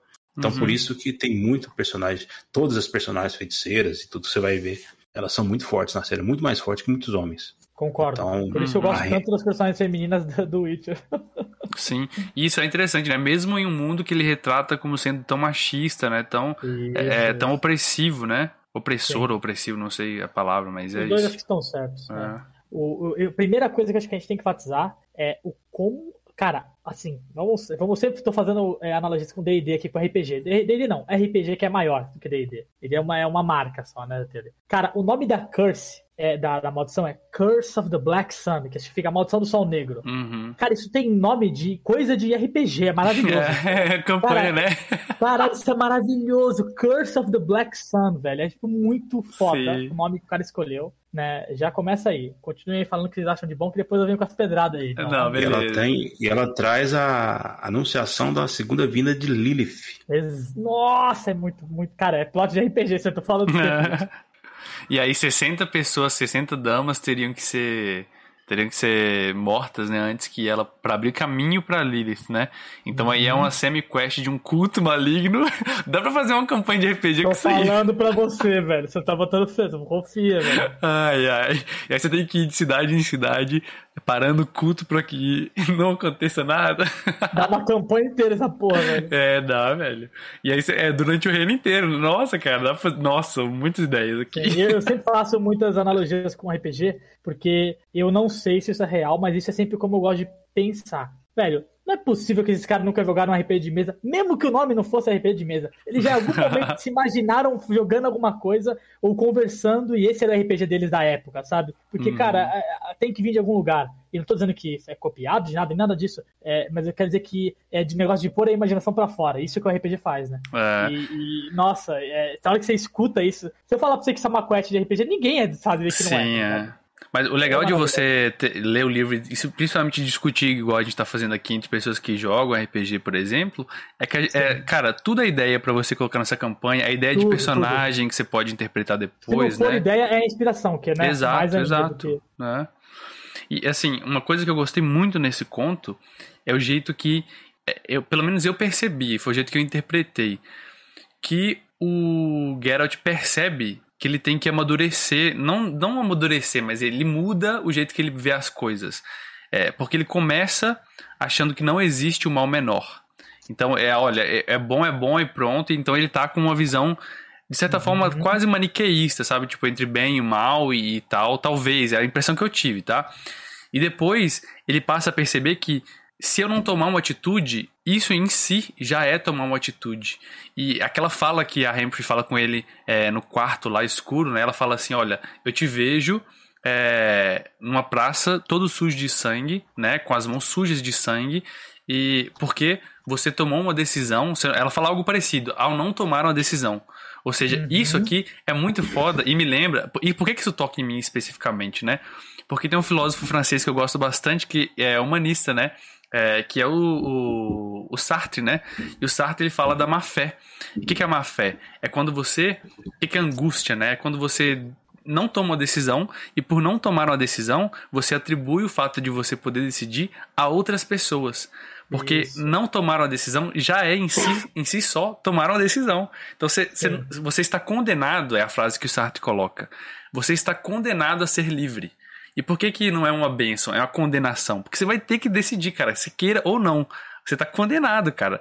Então, se você não decidir, alguém vai decidir por você. E é esse caso, cara. Isso pra mim é muito, muito existencialista, cara. É muito, tipo, muito foda, porque ele percebe que ele tem que tomar uma decisão. Ele tem que decidir entre o mal menor, né? Que ele não acreditava existir, mas que ele percebe que, cara, eu tenho que matar alguém que eu gostei, que eu sei que tem motivos pra agir desse jeito, mas se eu não matar, ela vai matar vinte e tantas, cinquenta e tantas outras pessoas que me odeiam. Mas são cinquenta e tantas pessoas, cara. São vidas, né? Cara, isso pra mim, cara, foi o conto que eu mais curti, Foda. velho. Por isso, velho. É, vamos lá, Cristal Felipe, ó, vamos lá. Já tem você, vamos lá, vamos ver, vamos ver. minha aí, pode falar.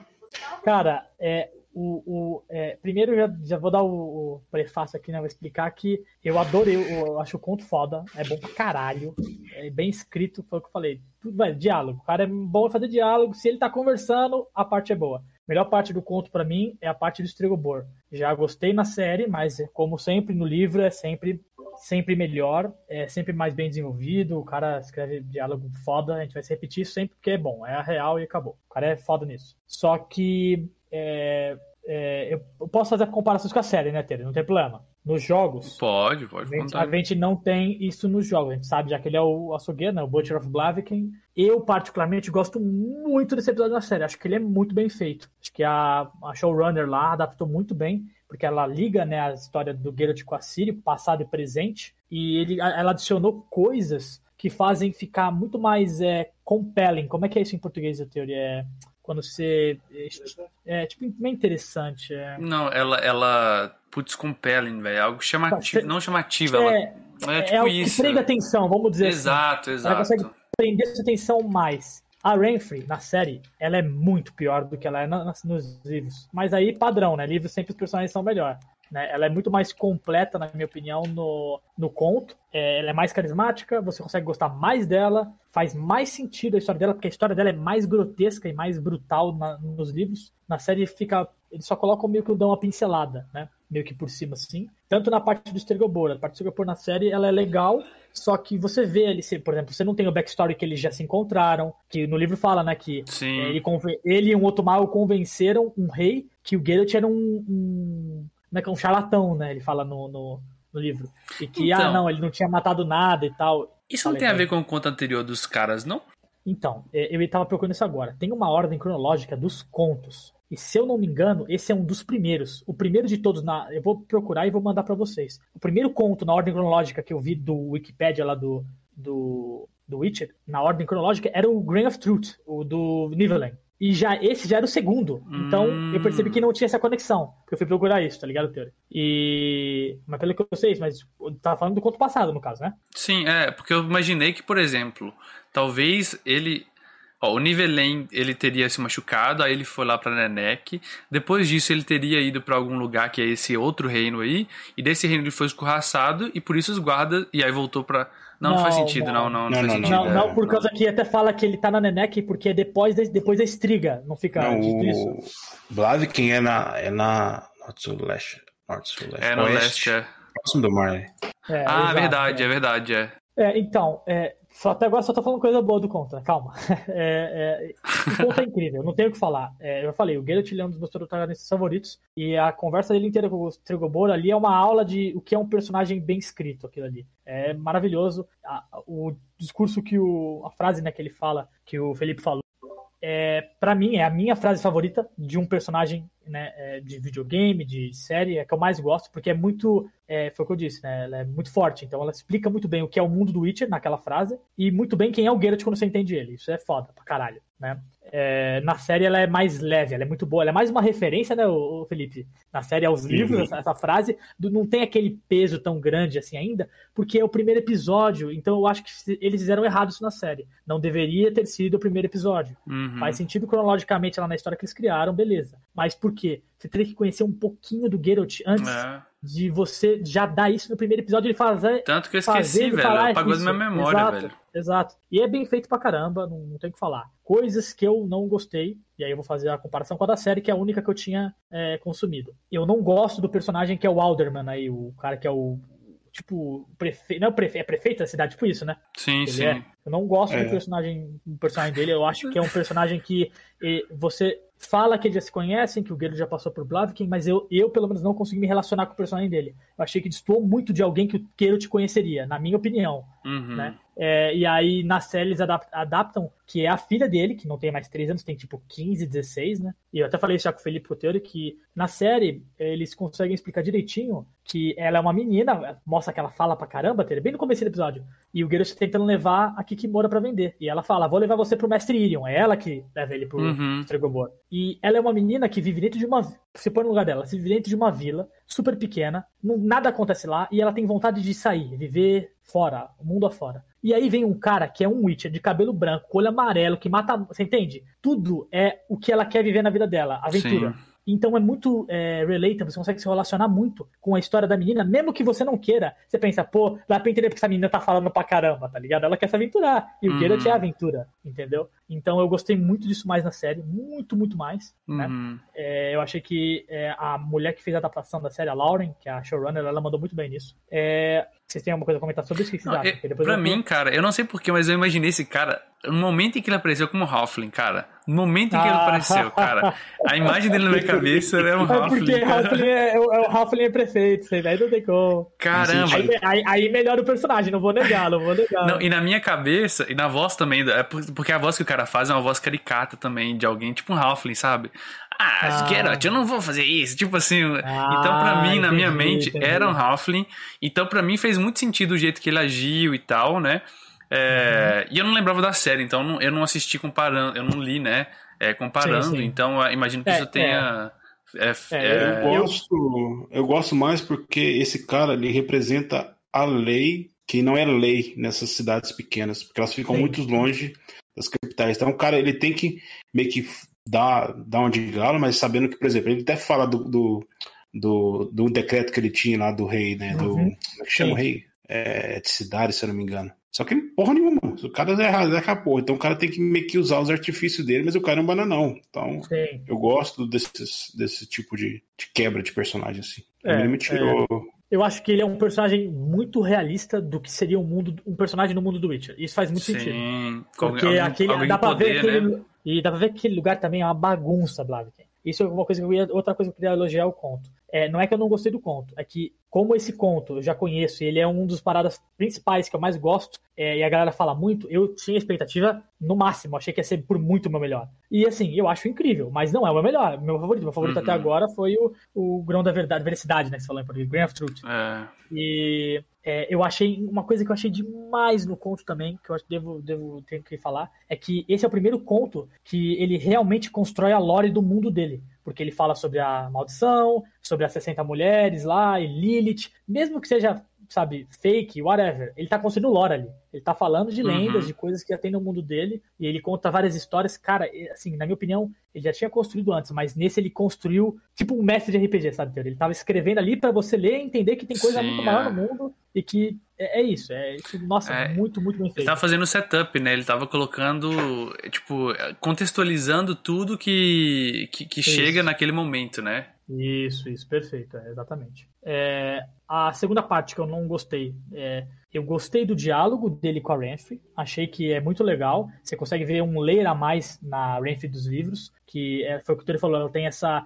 A personalidade dela parece que meio que muda, ela tá com fio, e aí ela parece mais jovem, às vezes falando mais inocente, às vezes ela parece uma assassina, né? Que é toda mais madura e mais fodona, né? Que é o que ela é na real, né? Só que dá pra ver que tem, tem essa mudança, aparece ali, não é na personalidade dela, mas na- no comportamento dela, né, Teori? Sim, sim. Só que é, eu não gosto muito, talvez o Felipe lembre, o Teori não lembra tanto. é, eles se encontram na casa do Alderman, certo? Na parte de cima. Uhum. Se eu não me engano, é isso que, ele, que ela sobe a, a janela e tal. Eu não gosto. Isso é implicância de player de RPG, pra falar bem a real mesmo. Eu não gosto muito do cenário que eles conversam, cara. Pra mim é muito. Caraca, eles iam conversar no meio da, da casa do cara e eles ficam juntos. Isso é legal e tal, maneiro, a conversa é da hora pra caralho. Só que na série eles ficam na floresta, né, teoria? Eu vou fazer aqui um dar um spoiler do primeiro episódio pra você de novo. Na série. Spoiler de algo que eu já vi. É, é, exato, exato. É porque você não lembra, né? Então você não viu. É, na série, então eu quero ver o que o Felipe acha disso. Até o Dark pode comentar se ele tiver aí também. É, a showrunner, a Lauren, ela criou um paralelo com a história do Geralt do passado e a história da Ciri, do, do futuro, que no caso é o nosso presente, né? Como espectador. E aí, é, eles ficam juntos, eles conversam, ela conta a história dele, e aí eles né, dormem lá juntos, beleza. O Geralt, na madrugada, ele tem um pesadelo, né? Um sonho, assim, uma mensagem na cabeça, na cabeça dele, uma parada meio. Parece até uma visão na série, jeito que é colocado. Que ela fala assim: a garota da floresta sempre estará com você, certo? The girl in the woods will always be with you. Ela fala, fala assim na série. E isso é uma coisa inteira que a mulher colocou na série, porque ela quer colocar é deixar ambíguo se ela tá falando dela, a Renfrey, ou se ela tem algum poder realmente de o futuro, de sentir alguma coisa do destino, e se ela tá falando da Ciri. Hum. E isso é na metade do episódio. Aí a gente vai dar um skip aqui rapidinho.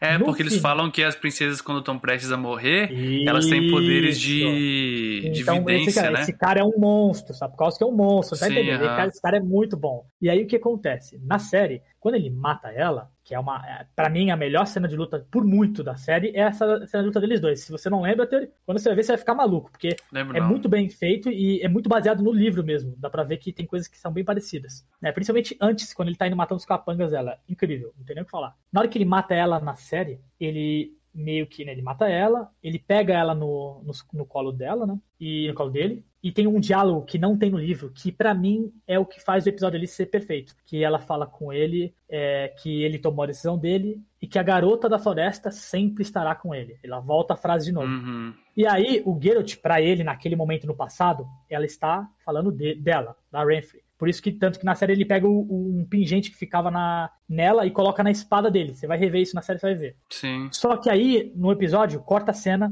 e já passou um monte de parte da Ciri na série. Corta a cena, a Ciri tá fugindo de. Já, no caso, já fugiu de, de Sintra e ela tá na floresta correndo. Então, assim, a, a mulher que fez a adaptação, ela mandou muito bem. Ah, é verdade. É Ela nesse momento que a minha mente explodiu. bem. Que eu falei, putz, a, a garota na floresta não é ela, é outra pessoa, velho. Exato, porque, não, não, pro Geralt é a Renfrey Sim, Sempre sim. vai ser a Renfrey naquele momento. Só que quando ele encontra a Siri no final da série na floresta, tudo faz sentido. Sim, entendeu? sim. Então, assim, ela mandou muito bem. Ah, Assim, mas tipo assim, isso aí que você tá falando não é um demérito do conto, cara. Isso é um mérito da série, entendeu? Porque você, Então, você não, assistiu então- comparando, né? Não, então, é isso que eu tô falando. Isso é uma coisa Uhum. que eu achei que eles eram muito melhor na série, que no caso, o conto geralmente faz muito Sim, melhor as sim. De geral, 99% das vezes. E isso eu achei que a série, assim, mandou muito bem. Ah, Isso foi uma nem boa tem nada a ver, adaptação, né? né? Uma, foi uma ótima adaptação. é, na minha opinião, foi muito bom. é, essa parte do, do conto que eu achei que eu achei que ficou seco demais. Faz muito sentido com o mundo, faz muito sentido Sim, com o sim. personagem ali. E é, vou voltar agora na. Vou para pro Felipe e pro Dark, pra, pra Tutor, que na minha opinião a melhor coisa do conto é a frase que ele fala e o que ela quer dizer pra ele Uhum. naquele momento e o que ele quer dizer no final. Foi o que você já comentou aqui rapidinho.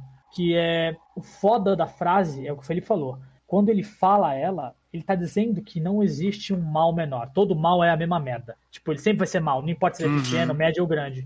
Só que na hora que ele é forçado a decidir o mal que ele escolhe, e aí ele faz o. Ela tem um diálogo muito bom da Renfrey, que ela fala que o único mal que consegue é, é, puxar os outros tipos de mal que você consegue distinguir é o true evil, é o mal verdadeiro, Uhum. né, a coisa que é maligna de verdade. E esse sim consegue é, fazer você diferenciar o que são os outros. E ela tem razão ali naquele, naquele contexto que ela faz. Porque ela tá dizendo assim, o que, que é, na teoria dela, ela tá falando, o que, que é a diferença eu matar 20 cidadão se eu vou matar esse cara que é um filho da puta? Entendeu? Essa na cabeça dela, Sim, isso faz sim. sentido, né? E pra mim, no final do conto, o fato dele escolher é, e você entender que a- ali é o. Você falou de que ele amadurece, né? É, no, no final desse conto, né? Que ele fica mais né, maduro né, na sua cabeça. E é É, exatamente não. isso, na minha opinião. Ah, É, eu, não, eu não é- chamaria de, de amadurecer É, porque ele já é maduro, mas exato, ele passa é. a ver a- a- o mundo de uma forma diferente, né? É, eu acho que o perfeito ali é ali é o momento que o Geralt entende na vida dele que ele a vida dele inteira ele julga todo mundo, ele toma a decisão a vida dele toda e ele acha que não tá tomando, entendeu? É o negócio que você falou do, Isso, da psicologia.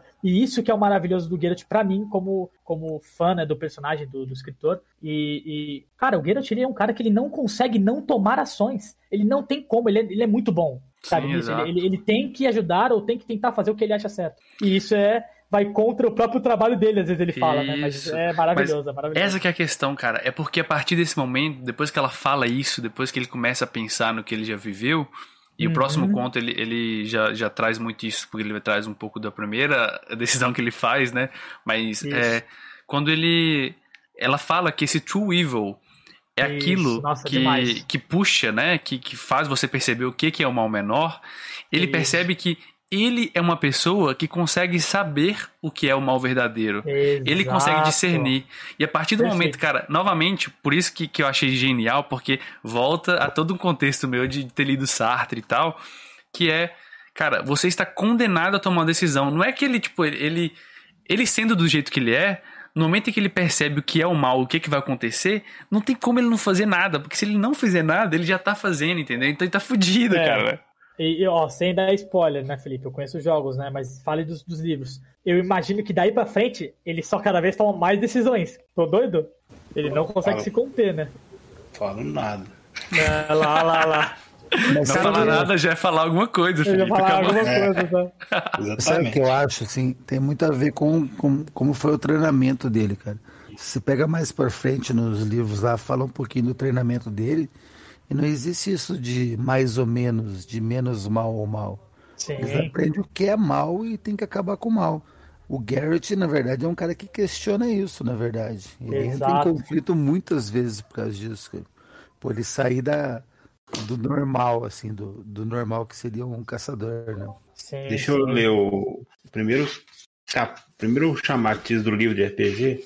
Ele fala lá, assim, as lá. pessoas, Geralt virou sua cabeça, gostam de inventar monstros e monstruosidades. Assim, elas mesmas parecem menos monstruosas. Quando ficam completamente bêbadas, tropeçam, roubam, batem em suas mulheres, deixam velhos passar fome, quando matam a machados uma raposa presa na armadilha, ou enchem de flech- flechas o último unicórnio existente. Gostam de pensar que que um amaldiçoado que invade suas casas no raiar do dia é mais monstruoso do que elas mesmas. Elas se sentem menos, se sentem melhores nesse, nesse momento e fica mais fácil viver assim. É, essa frase ela é dita em algum conto. Qual que é? Agora eu não me lembro. Também não lembro. Eu acho que é no próximo, se eu não me engano. É, se eu não me engano, é, se eu não me engano, é isso mesmo. que Ela tá é dita, falando. e essa frase, quando eu tava lendo, cara, ela arrepia, porque ela é o Mano. mundo do Witcher. É perfeito. Eu diria até que ela é o nosso mundo, até, tá ligado? É mais que o mundo do Witcher. Mano, Porque é real, mim, as pessoas cara, elas não querem ser julgadas, né? Isso pra mim, cara, é muito foda, cara, porque isso é um tanto de coisa que, que, sei lá, cara, eu leio em livro de psicologia, eu eu estudo, você vê na prática acontecer, sabe? É, tipo uma terceirização da culpa, sabe? Ah, então eu não Perfeito. sou mal. Você tá, tipo assim, ah, é, é em coisa simples, né? Mas tipo, ah, eu não cheguei, é, eu cheguei atrasado porque o ônibus é, atrasou. Nunca foi você Isso. que não acordou cedo o suficiente, Exato, entendeu? exato. Então a gente, o ser humano é assim, cara. E é incrível, o que eu acho incrível é como que, é, pelo menos pra mim, é, mostrou o tanto de humanidade que o autor deve ter, né? Tipo, de sensibilidade pra essa humanidade do ser humano pra Perfeito. conseguir colocar isso no personagem, né? Eu acho, diria que ele coloca isso em vários personagens de jeitos diferentes, isso que é muito bom. Sim, cara, é isso que me atraiu, sabe? Até o momento, até os outros contos, eu não tinha percebido isso de fato. E aí, com esses personagens, eu passei a, a perceber, cara, e, cara, é- é uma isca que você pega e ele vai te puxando, cara, não tem? Nossa, é demais, cara. Esse conto aí foi o que eu falei. Não é que eu não gosto dele, é, é que, na minha opinião, pelo que eu conhecia já do conto, né, e, do, e dessa história inteira, e do que, porque essa história eu diria que ela define quem é o Geralt, né? É. A gente até conversou disso. E o, quem, Uhum. quem ele é. O Geralt, cara, nessa história você consegue ver. Na próxima, mais ainda. Mas ele já dá um teaser, ele já dá um gostinho que o Geralt é um cara muito cético. Ele não acredita em porra nenhuma. Uhum. E isso é um, é um traço de personalidade dele que é muito forte. Porque ele tá falando com o cara, com o mago, e o cara é um mago, ele solta magia, ele é estudado, ele tem poder, ele é um feiticeiro, né? A gente fala mago porque é mais parecido com o que a gente conhece no RPG. Uhum. Mas é. E ele fala: não, cara, isso é mentira, porque não tem rima. Olha o nível da loucura do Geralt, entendeu? O nível de ceticismo dele. Ele mora, ele vive num mundo onde E tem faz um monte sentido. faz. Ele vive num mundo onde tem um monte de monstro e ele não acredita que pode vir Lilith. Tipo, caralho, Geralt. Pensa, tá ligado? Um pouco. É, e Mas assim, aí, aí vem um detalhe mais ainda, né? Que é o daddy issues dele, com Uhum. feiticeiras, uhum, por causa da mãe. Então ainda Perfeito. tem, tem esse porém. Mano, mas É, até é. aí a humanidade tá incrustada, cara. Hoje em dia, a gente vive, a gente tá conversando aqui através da internet. E tem gente hoje que nega vacina, cara. Então presta atenção. é Exato, muito, é a mesma exato. coisa, cara. É a mesma É, é isso que coisa. eu falo. O nome se chama, eu acho que, pelo que eu me lembro, se chama aplicabilidade. Quando você consegue, né, interpretar uma coisa em várias Sim, coisas diferentes. exato. Cara, as melhores obras têm aplicabilidade. O Senhor dos Anéis tá lotado disso, é assustador. E, e Witcher também, pelo jeito, tá, e por isso que é tão bom. Porque Exato, foi o que você cara. falou, tem na nossa vida no dia a dia, tá ligado? É perfeito. O bagulho dele sobre esse, o trecho que o Felipe falou também, nossa, não tem nem o que falar. Incrível. É isso, galera. Alguém tem mais algo pra falar sobre esse conto aqui? Que intenso. Não. Ok. Esse conto aí, a gente pode ficar 10 horas falando sobre história da Páscoa. Então, esse cara, esse cara mandou muito bem, velho. Tem que só parabenizar aí que puta que pariu, velho. A gente. Ah, a primeira vez a gente vê o, o bruxo desviando uma flecha, né? Ah, é verdade, com a espada, né? Ali, rebate a flecha, é insano, insano. Eu ia falar É. alguma coisa, eu ia fazer alguma ponte sobre RPG que era bem legal. Eu tentar lembrar o que, que era, velho. Ah, você pode continuar aí se você lembrar, Uhum. eu falo, velho.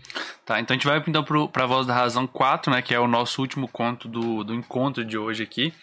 É, ah, e eu ne- lembrei. Diga aí, diga aí.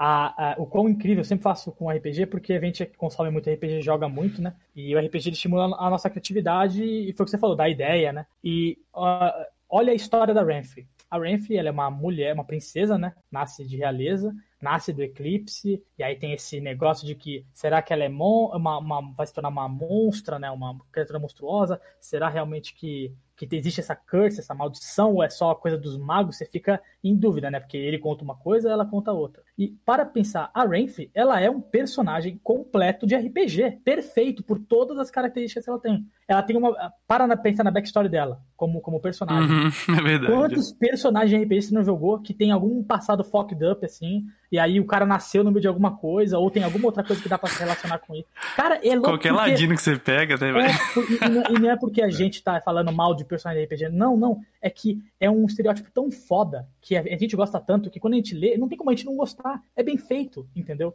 E tipo, é, é pronto. É, é assim. E a diferença é que se fosse uma quest RPG, igual a gente falou, Teori, ninguém ia ter. Desculpa, cara. Só se tivesse só lá o Fugu, gente boazinha, paladino e clérigo na party.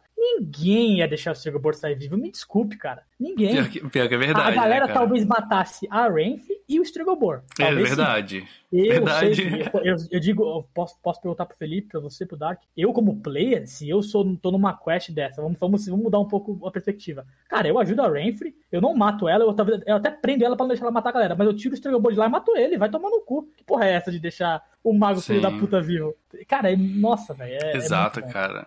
E, cara, esse tipo de decisão é algo que eu tenho Mostra que ele tentado. sai impune também, sabe? É, Isso é cara. foda, velho. Puta Cara, isso que, é o que eu tenho tipo, tentado. Ele, ele não paga, velho. Nossa, isso é revoltante. É, não, no final, quando ele, quando ele vira, né? Ele Nossa, sai daqui. revoltante. Nossa, isso dá um ó. Nossa senhora. Muito, Muito. bom, velho. Mas isso é algo que você falou, cara, que eu tenho tentado trazer demais nas mesas de, de RPG, cada Tem vez mais, né? Porque tem conseguido. Eu nem falei o que, que é, caramba. Tem conseguido, tem conseguido, velho. velho, Tem conseguido, velho. Eu tô jogando Mas- consigo toda semana, vai se fuder. Mas é Só que joga. RPG com, só joga RPG comigo, com o Felipe. O que você tá falando, teu? Não, pô, eu nem terminei de falar o que, que é que eu tô tentando trazer. Mas é essa questão de, tipo assim, putz, cara, é, tem dois lados, e os dois lados têm motivos pra tá naquele motivo, tipo, pra tá fazendo aquilo que eles fizeram, cara. E a decisão, qualquer decisão que o jogador tomar, né, no caso, eu tô tentando pensar aqui o, o Geralt como jogador, ela pode estar certa, mas ela também pode estar errada, sabe? Porque, tipo, é a vida, cara, não vai ter o lado, é, tipo, branco e preto e, e aí, cara, o grande mal que a gente vê é, em muito, muitas, é, talvez, aventuras e tal, né? As pessoas têm motivos pra fazer o que o que estão fazendo e motivos que são relatable, né? Tipo, é um motivo que você Sim. consegue se relacionar com ele, você consegue se colocar no papel daquela pessoa, né? Uhum. Isso é muito legal, cara. Nossa, velho. É, é, eu também é, diria que o Felipe pode até comentar melhor do que eu isso, que o que ele faz muito bem, o Sapkowski, é que ele sabe escrever os tons de cinza muito bem, nesse conto, em outros contos, no Livren aí, só que ele também sabe escrever aquele mal que é, o mal que a gente chama do, do RPG, que é o, velho, não dá pra tu conversar com um tipo demônio da vida no D&D, tu vai lá e mata o bicho que é o bicho Exato, mal, é. tá ligado? Uhum, ele exato. sabe, porque se você só faz no seu O RPG, o, o, o RPG, é, se os os seus monstros sempre são cinza, pô, velho, você não sei se você está jogando. É é um tipo de RPG, mas assim, a tem muita gente que não vai gostar disso. Eu conheço muita gente que não Uhum. gostaria. Porque tem muita gente que joga pra ser heróico e só quer sair matando a galera e lutando. Exato, exato. Entendeu? Só que eu acho que o legal é que, como ele tem esse equilíbrio, que a gente volta sempre, como ele- o equilíbrio é incrível nisso. Como ele tem esse equilíbrio, faz o mundo dele ficar muito real, entendeu? Soar muito realista. Porque pode ter criaturas que são amaldiçoadas, que são realmente filhas da puta, e pode não ter. Então isso é muito legal. Uhum. E totalmente Anota, é, cara. É o anota o nome aí, que vocês vão ler mais pra frente. O Dark pode falar se ele, acho que ele já leu pelo livro que ele falou. Bonhart. Depois vocês me falam desse cara. Anotado, anotado. Bonharte, beleza. Você É vai falar cara assim, que. que filha da puta. O cara desenha bem? Meu Deus, Nossa velho. God, guardando psíquico. Tomei Eu dano vou ajudar, vou ajudar o Felipe vou falar assim, não vou comentar sobre esse cara. Ah, Caramba, vou, tirar, vou tirar Esse cara é o cara que você fala assim, filha da puta. É, deixa os caras descobrir qu- quanto, quanto legal ele é. Ai, velho, mas muito bom. Então vamos pro próximo, galera. É, que é uma voz, a Voz da Razão 4, né? Que eu e o Felipe a gente tava comentando mais cedo nas, nas gerais aqui, é, na- nas impressões gerais, né? Que é, é um conto que fala um pouco das origens do Geralt, né? De como ele se torna um Witcher. Ele tá conversando com a Iola, é, mas ao mesmo tempo parece que é uma conversa com ele mesmo. E na verdade é, né? Eu falei pro Felipe mais cedo de que a gente sempre projeta nas pessoas ou nas coisas que a gente faz quem a gente é. E nesse caso, né, é- eu curti demais esse conto porque ele é basicamente o que acontece numa terapia. Você tá ali Uhum. conversando com a pessoa, só que, tipo assim, você tá se colocando o tempo inteiro naquela fala e você tá se escutando. É isso que o Geralt tá fazendo porque ele tá se ouvindo enquanto ele fala porque ele precisa falar. Não, tipo assim, ele precisa de alguém que escute, né? E a Iola é uma pessoa perfeita pra isso, porque ela tá escutando ali. É, ele não sabe se ela tá julgando ou não, mas é, parece que ele entende que não, né? Que ela tá só ouvindo ele, fazendo perguntas com o jeito que ela olha, com gestos talvez que ela faz, que parece que ele, ele vai colocando, né? O, o autor ele vai colocando isso no diálogo e parece que você percebe que a Iola, sem Cara, ele falar nada, que ela tá fazendo gestos, né? Maravilhoso, velho. Nossa. Muito legal, cara. Ele fala, né, de que de como foi o treinamento, de algum, muito pouco dele, né, de que ele se forma lá em Kaer Morhen e que quando ele sai, ele vê, ele conta, cara, e isso é muito legal, né? É, você acha que vai ela tipo, ele vai ser o herói e tal. Tem umas pessoas tentando é, é, violentar uma menina, ele salva, é, mas os inimigos fogem e o pai da menina foge também, cara. E ela desmaia, e tipo assim, ele fica como o, o, errado da situação, mas ele só tentou ajudar, cara. É muito louco isso, velho. Exatamente.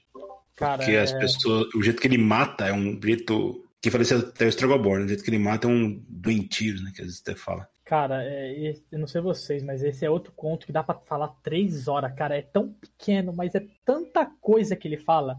É, é, o Felipe acho que vai concordar comigo nisso, Dark também. Você conhece menos o Geralt ainda, né, Ter? Você tá lendo ele há Sim. pouco tempo. E Não, eu não conheço jogos- nada de The Witcher, cara. Eu É, conheci, eu vi e- a série, esqueci, comecei a jogar agora e ler também.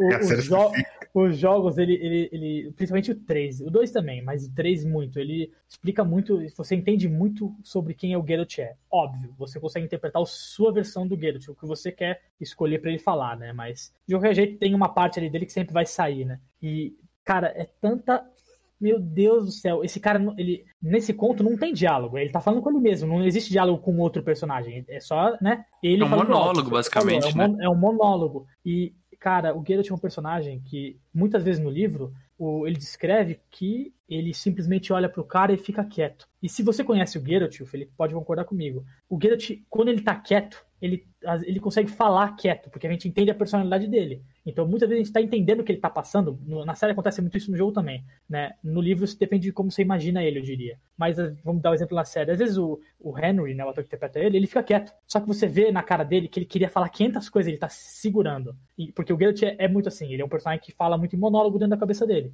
né? Nos jogos também. E nesse conto a gente vê ele falar. Você falou da, terapia aí. Conversar, ele tá conversando com ele mesmo ali. E, cara, é tanto, tanta explicação foda, tanto diálogo foda ali, monólogo, né, nesse caso, que ele fala sobre quem ele é e, e ele fala sobre a fé da Melitele e da mulher e que ele só acredita na espada e que, nossa, cara, é tanta, meu Deus, Theory, é ridículo, velho, é muita coisa, velho. É, É muito louco, nossa, né, cara? Muito legal, cara. Nossa, é... Não, e, e o autor achou um difícil perfeito, cara. Um personagem que fez uma. Cara, e faz todo sentido, cara. Pior do que isso, cara. Você- Tipo assim, porque às vezes você percebe que o autor fez um. Um- usou um artifício pra poder fazer uma parada, sabe? Isso, quando você percebe que ele tá fazendo isso, é pelo menos pra quem tá, tá acostumado a ler mais livro de fantasia, ou então talvez estuda leitura, ou cria aventura de RPG, você percebe, né, cara? que ah, ele tá usando isso aqui porque depois ele vai fazer. Quando ele consegue subverter isso e dar sentido pra tudo de um jeito que fica natural, é o melhor, cara. Você fala, meu Deus, cara, que bom, cara, que bem feito, sabe? Nossa, demais, demais, demais, Né? demais. É, é, eu queria ressaltar aqui, cara, a primeira, uma primeira grande frase aqui que ele fala com ela, o meu tá em inglês, mas eu vou dar uma traduzida aqui, né, na hora. Ou até o Felipe pode ler aí, quando ele começa a falar, Felipe, que é mais fácil pra você. Como é que é essa parte traduzida aí? Lê até o final ali, que é, cara, é genial. Se você puder, que eu tô sem o livro aqui em português, né? Ou o Teori mesmo pode ler. Bem no comecinho ali, no, acho que é o segundo parágrafo, terceiro parágrafo. Tô ali. com ele bem na partezinha aqui. É, pode ler, pode ler. Você é mais fácil, sim, não negue. Afinal, o fato de se manter em silêncio é fruto de uma escolha sua. Você fez seu silêncio uma oferenda à sua deusa. Não acredito em Melitele, tampouco na existência de outros deuses, mas dou valor à sua escolha e aprecio e respeito aquilo em que você acredita, porque sua fé é seu sacrifício. O preço que está pagando pelo silêncio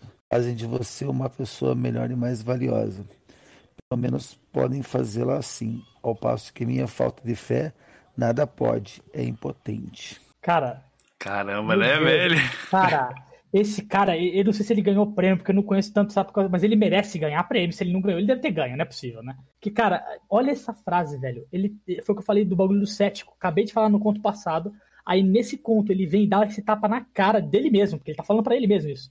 E, e eu não sei, mas tu- às vezes tu sente, às vezes, um pouco que não é que ele não acredita porque ele não quer, porque ele não consegue, tá ligado? Ele não tem fé- nesses bagulhos. Ele não acredita nem Sim, na é. existência de outros deuses. Ele queria fala, acreditar, "Você me né? per- Tipo, Ele fala: Você me pergunta o que eu acredito? Nesse caso, eu acredito na minha espada. Na espada, é como uma, sabe, uma entidade. Porque ela é a. Lembra aquele negócio do. Acho que é do Conan, né? Que o pai dele fala? Que se você quer ter. É, você tem que pegar sua espada e trilhar seu caminho, né? Cortar as coisas e, é, sabe, trilhar seu próprio caminho na sua vida. E aí o, o, pai do Conan fala isso no filme do Conan. Não sei se vocês se lembram disso. Que ele tem que pegar a espada e, e se virar na vida dele, né? Uhum. E essa parte é um foreshadow tão bem feito, porque uhum. o próximo ponto uhum. vai ser o de Sintra. Isso, que vai ser, cara, é isso, toda a história do Gerard. Exato. Esse conto, falar sobre o ceticismo dele aí nessa hora, o fato de ele não ter fé, nessa hora é perfeito, porque logo depois vai vir o próximo conto, que é o que dá o tapa na cara do Geralt. Primeira vez é o, é o destino dando a tapa na cara dele e falando, aprende aí que, que agora você vai aprender muita coisa e, nossa, é, é muito bom. Tem frases assim. E, aqui, é uma, da, é, uma das, dos esquemas da, as frases dos bruxos lá, né? Tipo, dá o que você não tá esperando, né? Isso. Rei da surpresa. Da surpresa. É, é, queria ressaltar aqui também, Teori, essa frase aqui que ele fala, como você pode ver, eu carrego duas, duas espadas. Todo Witcher carrega. É, aí as pessoas dizem que apenas a de prata são para monstros e a de ferro para humanos. A de aço, né, no caso. Mas está errado, porque os monstros. Existem monstros que apenas podem ser mortos, né? Mortos por uma lâmina de prata. Exato. E, olha, cara, isso é tipo, isso é super simples no mundo Witcher, é tão foda. Porque ele sempre fala, a pessoa fala, ah, nos jogos, na série, nos livros, a sua espada, uma é pra monstro, outra é pra humano. Ele fala, não, não, as duas são pra monstros. É. Porque essa é a parada do Geralt, né, velho? Ele é um matador de monstros. Tem monstro Sabe? que é humano, né? Tipo assim, é um humano é. que faz monstruosidade, cara. Então ele tem Demais. que usar a espada de aço, né, velho? Demais, cara. E tem usado tem... mais a de aço do que a outra, é, ultimamente. Exatamente. Isso, isso, explica muito bem o mundo que ele vive, né, cara? Eu lá no jogo coloquei. Tudo... Primeira vez que eu tô jogando The Witch, coloquei Nossa, tudo na espada de aço e morri. Ai, e eu olhando pra ele pensando, meu Deus. deixa sofrer, deixa sofrer. É, acho, mas... que é, acho que é legal, antes de, de, passar pro próximo, legal ressaltar também que é a primeira vez que ele fala do Vezemir, né? E, pô, velho, quem conhece o Vezemir, você não conhece ainda, ele fala prévio ali, né? É, que é o pai dele, o pai de criação dele. E, cara, quem conhece o Geralt sabe que o Geralt não gosta de pessoas em geral. E o fato dele falar que o Vezemir é o pai dele ali e que é, né, é, pessoa que ensinou tudo para ele, treinou ele. Cara, é demais. Só prova o quão o Vizimir é um personagem importante pro Geralt, que depois a gente vai aprender quem ele é mais pra frente, né, Felipe? Ah, você Nossa. falou do Vizimir, eu lembrei de uma parada aqui. Você lembra que é, é o conto passado, mas você lembra que a Nenek falou que ele. Eu não tinha reparado isso nas vezes que eu li. Ele falou, eu te hum. conheço desde moleque, o Geralt. Aham, sim. Como velha é a Nenek? Porque o Geralt tem mais de 100 anos. Então, eu, eu, eu, já procurei bastante sobre isso. Eu até pergunto pro Teori e pro Dark aí. Cara, pelo que eu me lembro, a idade do Geralt, ela não fica explícita em nenhum livro. Porque eu já procurei isso. Eu já vi pessoas dizendo que o Geralt no jogo 3, que se passa depois de todos os contos, correto? Todos os livros, que ele tem 80 anos, 87. Tem gente que fala que ele tem 67 anos. Não, tem aí mais. Eu fico, então, aí eu fico em dúvida. Porque eu sei que ele tem o é, é, envelhecimento é, é, slowed, né? Mais devagar do que uma pessoa normal. Mas eu não lembro de falar a idade do Geralt, não, cara. Nos jogos, pelo menos, eu sei que não fala. Nos livros eu já não posso, né? É, what is Geralt's eu não acho que fica explícito, não, cara. É, mas é, tipo, cara, é uma grande sacerdotisa de Melitele, velho. Então, velho, se o Geralt tem uma parada aí, velho, ela também é, deve ter. sei lá. concordo, concordo. É, e ela deve ter algum tipo de relacionamento com esse tal de Vesemir aí, né, cara, também. Provavelmente, muito provavelmente. É, é engraçado, porque foi, o Felipe, foi o que o Felipe falou, né? A gente vive, tá vendo um mundo onde tem magia, fantasia, monstro, dragão, tem tudo. Só que é estranho pra gente ele ser velho e a mulher conhecer é... ele, entendeu? Porque é, é, essa, essa. destoa muito, né? Isso, mas é muito foda. É, mas é porque, tipo assim, a o, o, todo mundo ele tem suas regras, né, cara? Então ele estabelece Isso. suas regras. E a verossimilhança não é um negócio ser ter monstros e tal, mas é ele seguir essas próprias regras, né?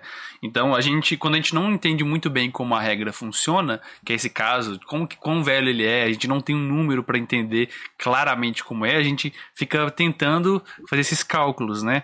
Mas é, é o que faz sentido. Posso ler aqui uma, uma, um trechinho do que eu achei? Sobre o próprio uhum. wiki do Witcher. A idade de Geralt nunca foi especificada por Sapkowski, nas novelas de Sapkowski. É, aí tá falando aqui sobre os jogos e sobre um conto lá do, do Witcher, que acho que foi dos jogos específico, que diz que o Geralt é um ano mais jovem do que a Yennefer. Tá dizendo aqui, né? E aí tem. Aí fala sobre a, a série da Netflix. O que é concordado entre todas as, eh, as mídias é que ele tem mais de 50 anos. Isso é a única coisa que todo mundo sabe. Só que eu não sei é, nenhum momento, foi o que eu falei, que tô lendo aqui, nenhum momento fala a idade dele nos livros, pelo Uhum. que eu sei.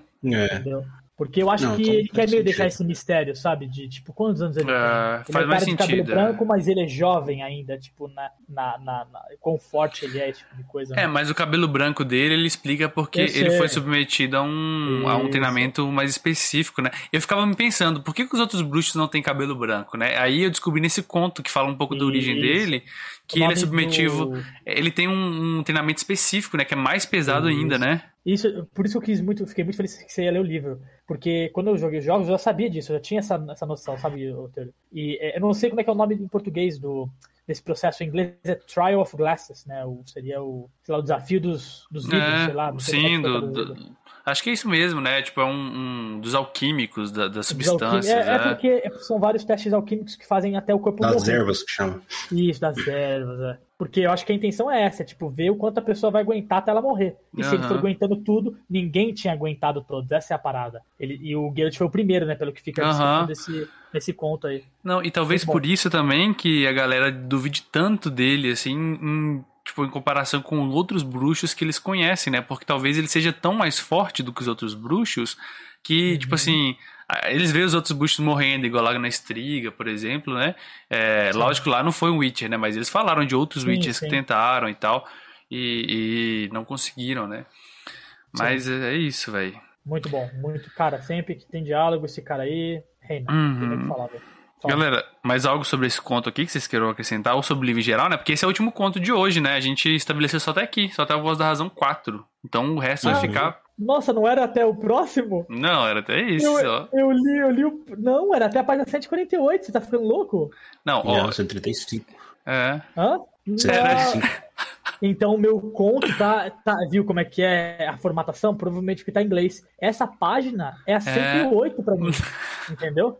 Eu Ah. li, eu li, eu li o Question of Price e li o próximo ainda. Já, e estou Não, lendo outro é. já. Eu coloquei, eu coloquei pelo nome do conto, né? Até o Voz da Razão 4, né? Pra Esse ir é até o ele. 4? Nossa, Isso. eu fui, eu achei que era o 5, velho. Eu fui tapeado, mano. Tá bom, bom que você já leu. É bom que você já Ah, leu pro nossa, próximo. né? Nossa senhora, velho. Tô... Eu ia ler mais hoje. Aí eu falei, ah, não, tem um bagulho aí. Eu tava atrasado aqui no trabalho. É, Eu nem li mais, eu até fiquei com vontade de ler mais, porque eu terminei, era domingo ou sábado, se eu não me engano. Nossa, mas falei, ah, parabéns, você conseguiu não ler mais. Parabéns. É, eu falei, não vou ler mais, porque senão é, talvez me interfere na hora que eu começar a discutir, né? Mas aí, Aham. assim, vamos ficar combinado aqui para se vocês quiserem. é, é, vamos, vamos terminar esse livro, né? Porque a gente tava, com- eu tava conversando mais cedo com o Felipe sobre Uhum. os- o, o método de escolha, né? Tem vários métodos de escolha em clubes do livro, né? Tem, é, por exemplo, tem sorteio, cada um coloca um nome, a gente sorteia, tem votação, é, tem, no, no caso, a gente poder todo mundo escolher uma série, uma temática e seguir nela até o final, né? É, e é, tem, um- eu vou mandar um documento para vocês ali sobre, sobre o clube do livro que eu tava discutindo com o Felipe e o funcionamento, né? E a gente pode Beleza. escolher depois. Mas acho que faz sentido a gente pelo menos terminar esse aqui antes de voltar a pensar, tá? É, se a gente vai certeza, continuar e tal.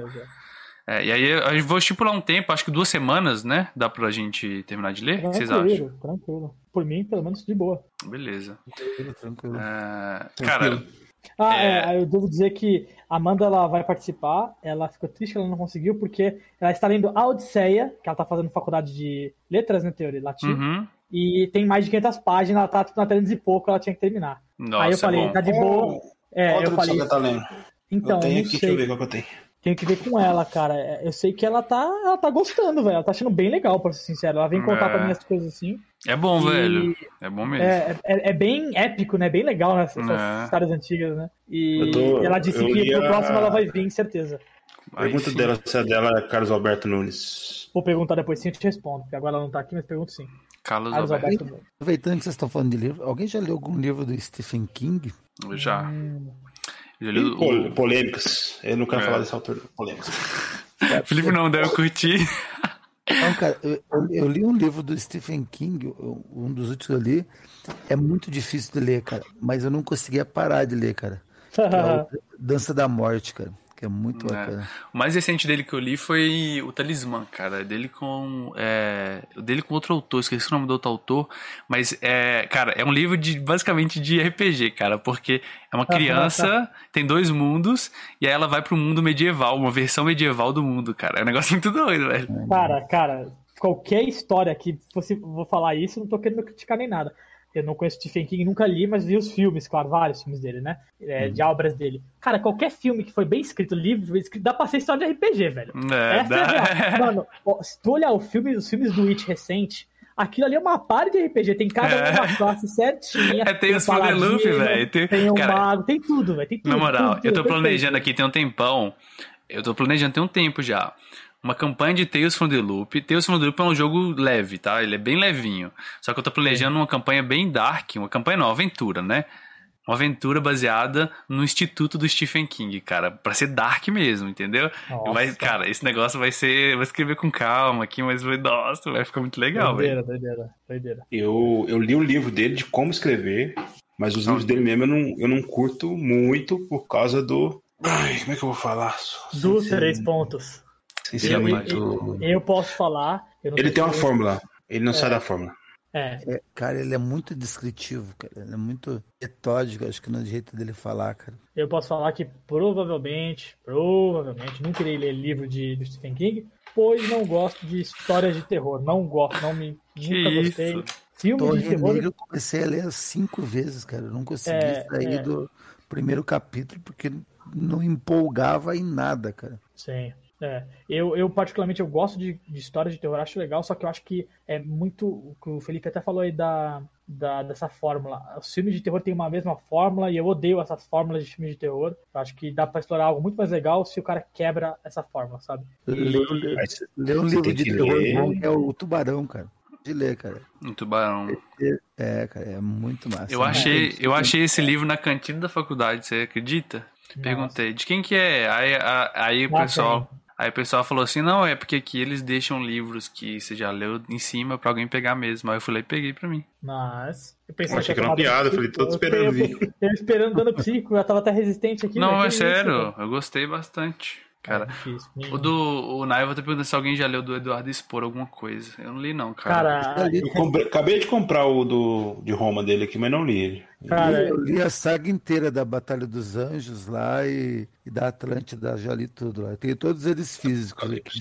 É eu bom, comprei, né? Bom, comprei cara. Amanda, é, é, exato. Eles é falam, bem- falam muito bem, falam muito bem. é.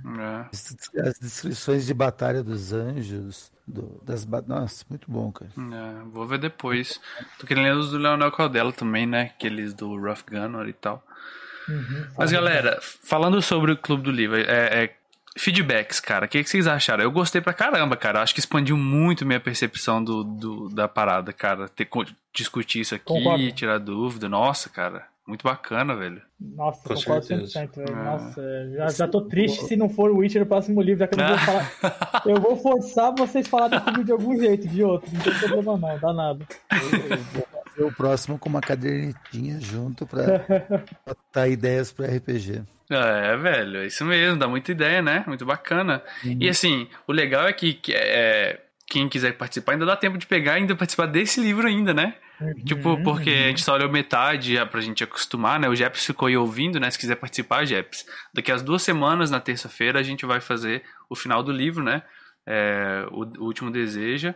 Do, do- Nossa, tô louco pra ler o último conto, velho. É, velho. Cara, galera, quem acha que é muita coisa, tipo, dá 10 páginas por dia, cara. Se você ler 10 páginas por dia, você consegue é, terminar antes Posso de. fazer, um, posso fazer um adendo? Uhum. Cara, não é muita coisa. É o primeiro livro de fantasia que eu tô lendo na minha vida. Beleza, eu já gosto do, do cenário, dos personagens, já conheço o mundo. Sim, isso ajuda muito você ler algo que você gosta, né? Uhum. Só que, cara, se eu que nunca li livro de fantasia, tô adorando ler, velho, uma pessoa que já, sabe, conhece outras coisas, já lê outros livros, vai pegar esse livro e É. destruir esse livro. A minha irmã diz, ela, ela sempre lê, né? Fala, consegue ler isso daí em, sei lá, cinco dias fácil. Eu falo, como eu não sei, mas tudo bem, né? Cara, eu vou ser sincero pra você, cara. Um livro desse tamanho, eu já li livro maior do que esse num dia só, velho. Tá E, louco, tipo, velho, tá maluco. é, mas é-. É, tipo, o audiolivro eu peguei no YouTube, galera. E eu ouvi todo dia na hora de dormir. Entendeu? Tipo, eu deitava, ouvia um pouco, ou então tava limpando casa, ou lavar vasilha, arrumar quarto, Olha, sei lá. escutando a voz do Geraldão na hora de dormir, que beleza, velho? podendo, por nós podemos discutir sobre audiolivros também, diferença. É. Eu acho Bem legal, que bem legal. porque Oh, tem deixa- livro que você perde um pouco, Sim, verdade, é. Deixa eu perguntar uma Concordo. parada pra vocês. Vocês vocês se incomodam? Eu tava pensando isso e o Naibor deu a ideia enquanto a gente tava fazendo aqui. Se eu transformar essa conversa aqui em um podcast e soltar lá no nosso podcast, velho. Por mim, Incomoda não. justíssimo, velho. Que isso? Cara, acho que fica.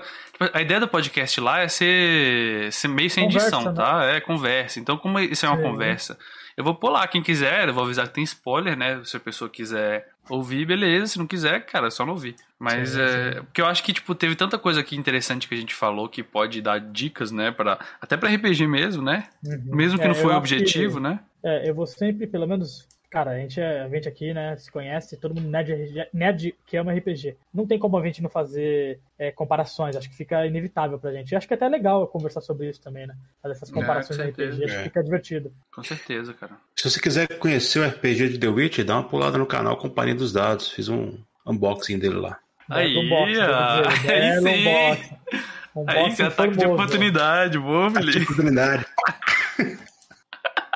Isso aí, mas é mesmo, galera. Ô, Felipe, queria até aproveitar aqui e parabenizar. O canal lá tá muito bacana, cara. Nossa, profissional pra cacete. aí. Vocês viram, É, galera? top. Aquele unboxing ali, top, top. É, cara, colocou fundo musical, acelerou o vídeo, colocou, fez toda a edição bonitinha. E sim, velho. Só tá Que faltando isso? dançar pra ficar com 100k de views lá. Acabou, velho. É 100k.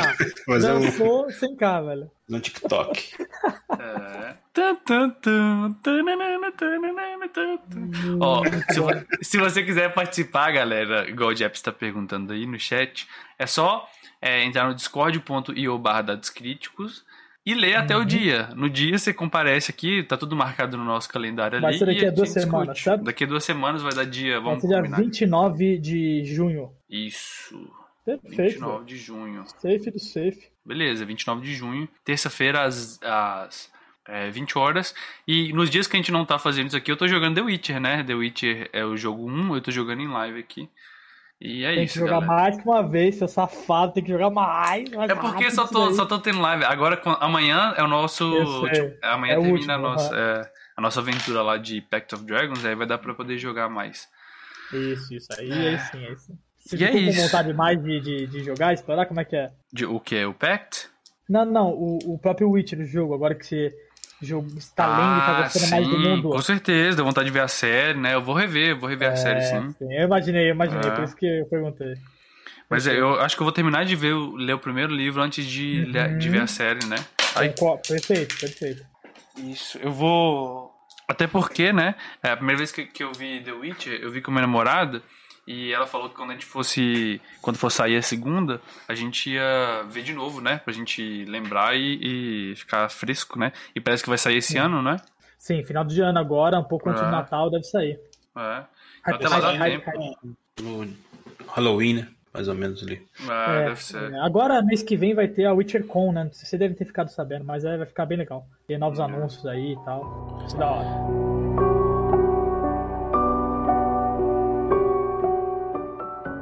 Então, galera, basicamente isso. O episódio ficou bem longo, né? Porque eu quis deixar mais ou menos o que aconteceu na íntegra ali na live, né? Tirei algumas pausas ali muito longas, acabei deixando outras aí, porque o episódio ficou bem grande mesmo. Mas eu acho que ele teve vários insights interessantes, tanto pra gente que é, participou da discussão, e talvez pra você, né? Que ficou até aqui, que ouviu esse episódio conosco. Então eu queria te agradecer por nos acompanhar nessa empreitada aqui, por ouvir esse episódio, né? Deixa os seus comentários aí sobre o que, que você achou, né? Contata a gente no nosso contato que é dadoscríticos.com, vai estar tudo aqui no post. Não deixe de acompanhar também nossas redes sociais, que também vão estar descritas aqui no post, né? Na descrição. Nos dê o feedback aí se você gostou do episódio assim, do Clube do Livro, o que, que você achou do tamanho, se está muito grande, muito pequeno. Vão ter outros episódios, porque a gente já gravou, inclusive, né? Outras discussões do Clube do Livro aí. Mas eles vão acontecer de forma esporádica, né? Então espero que vocês tenham gostado. Espero vocês no próximo episódio aqui do Dados Críticos.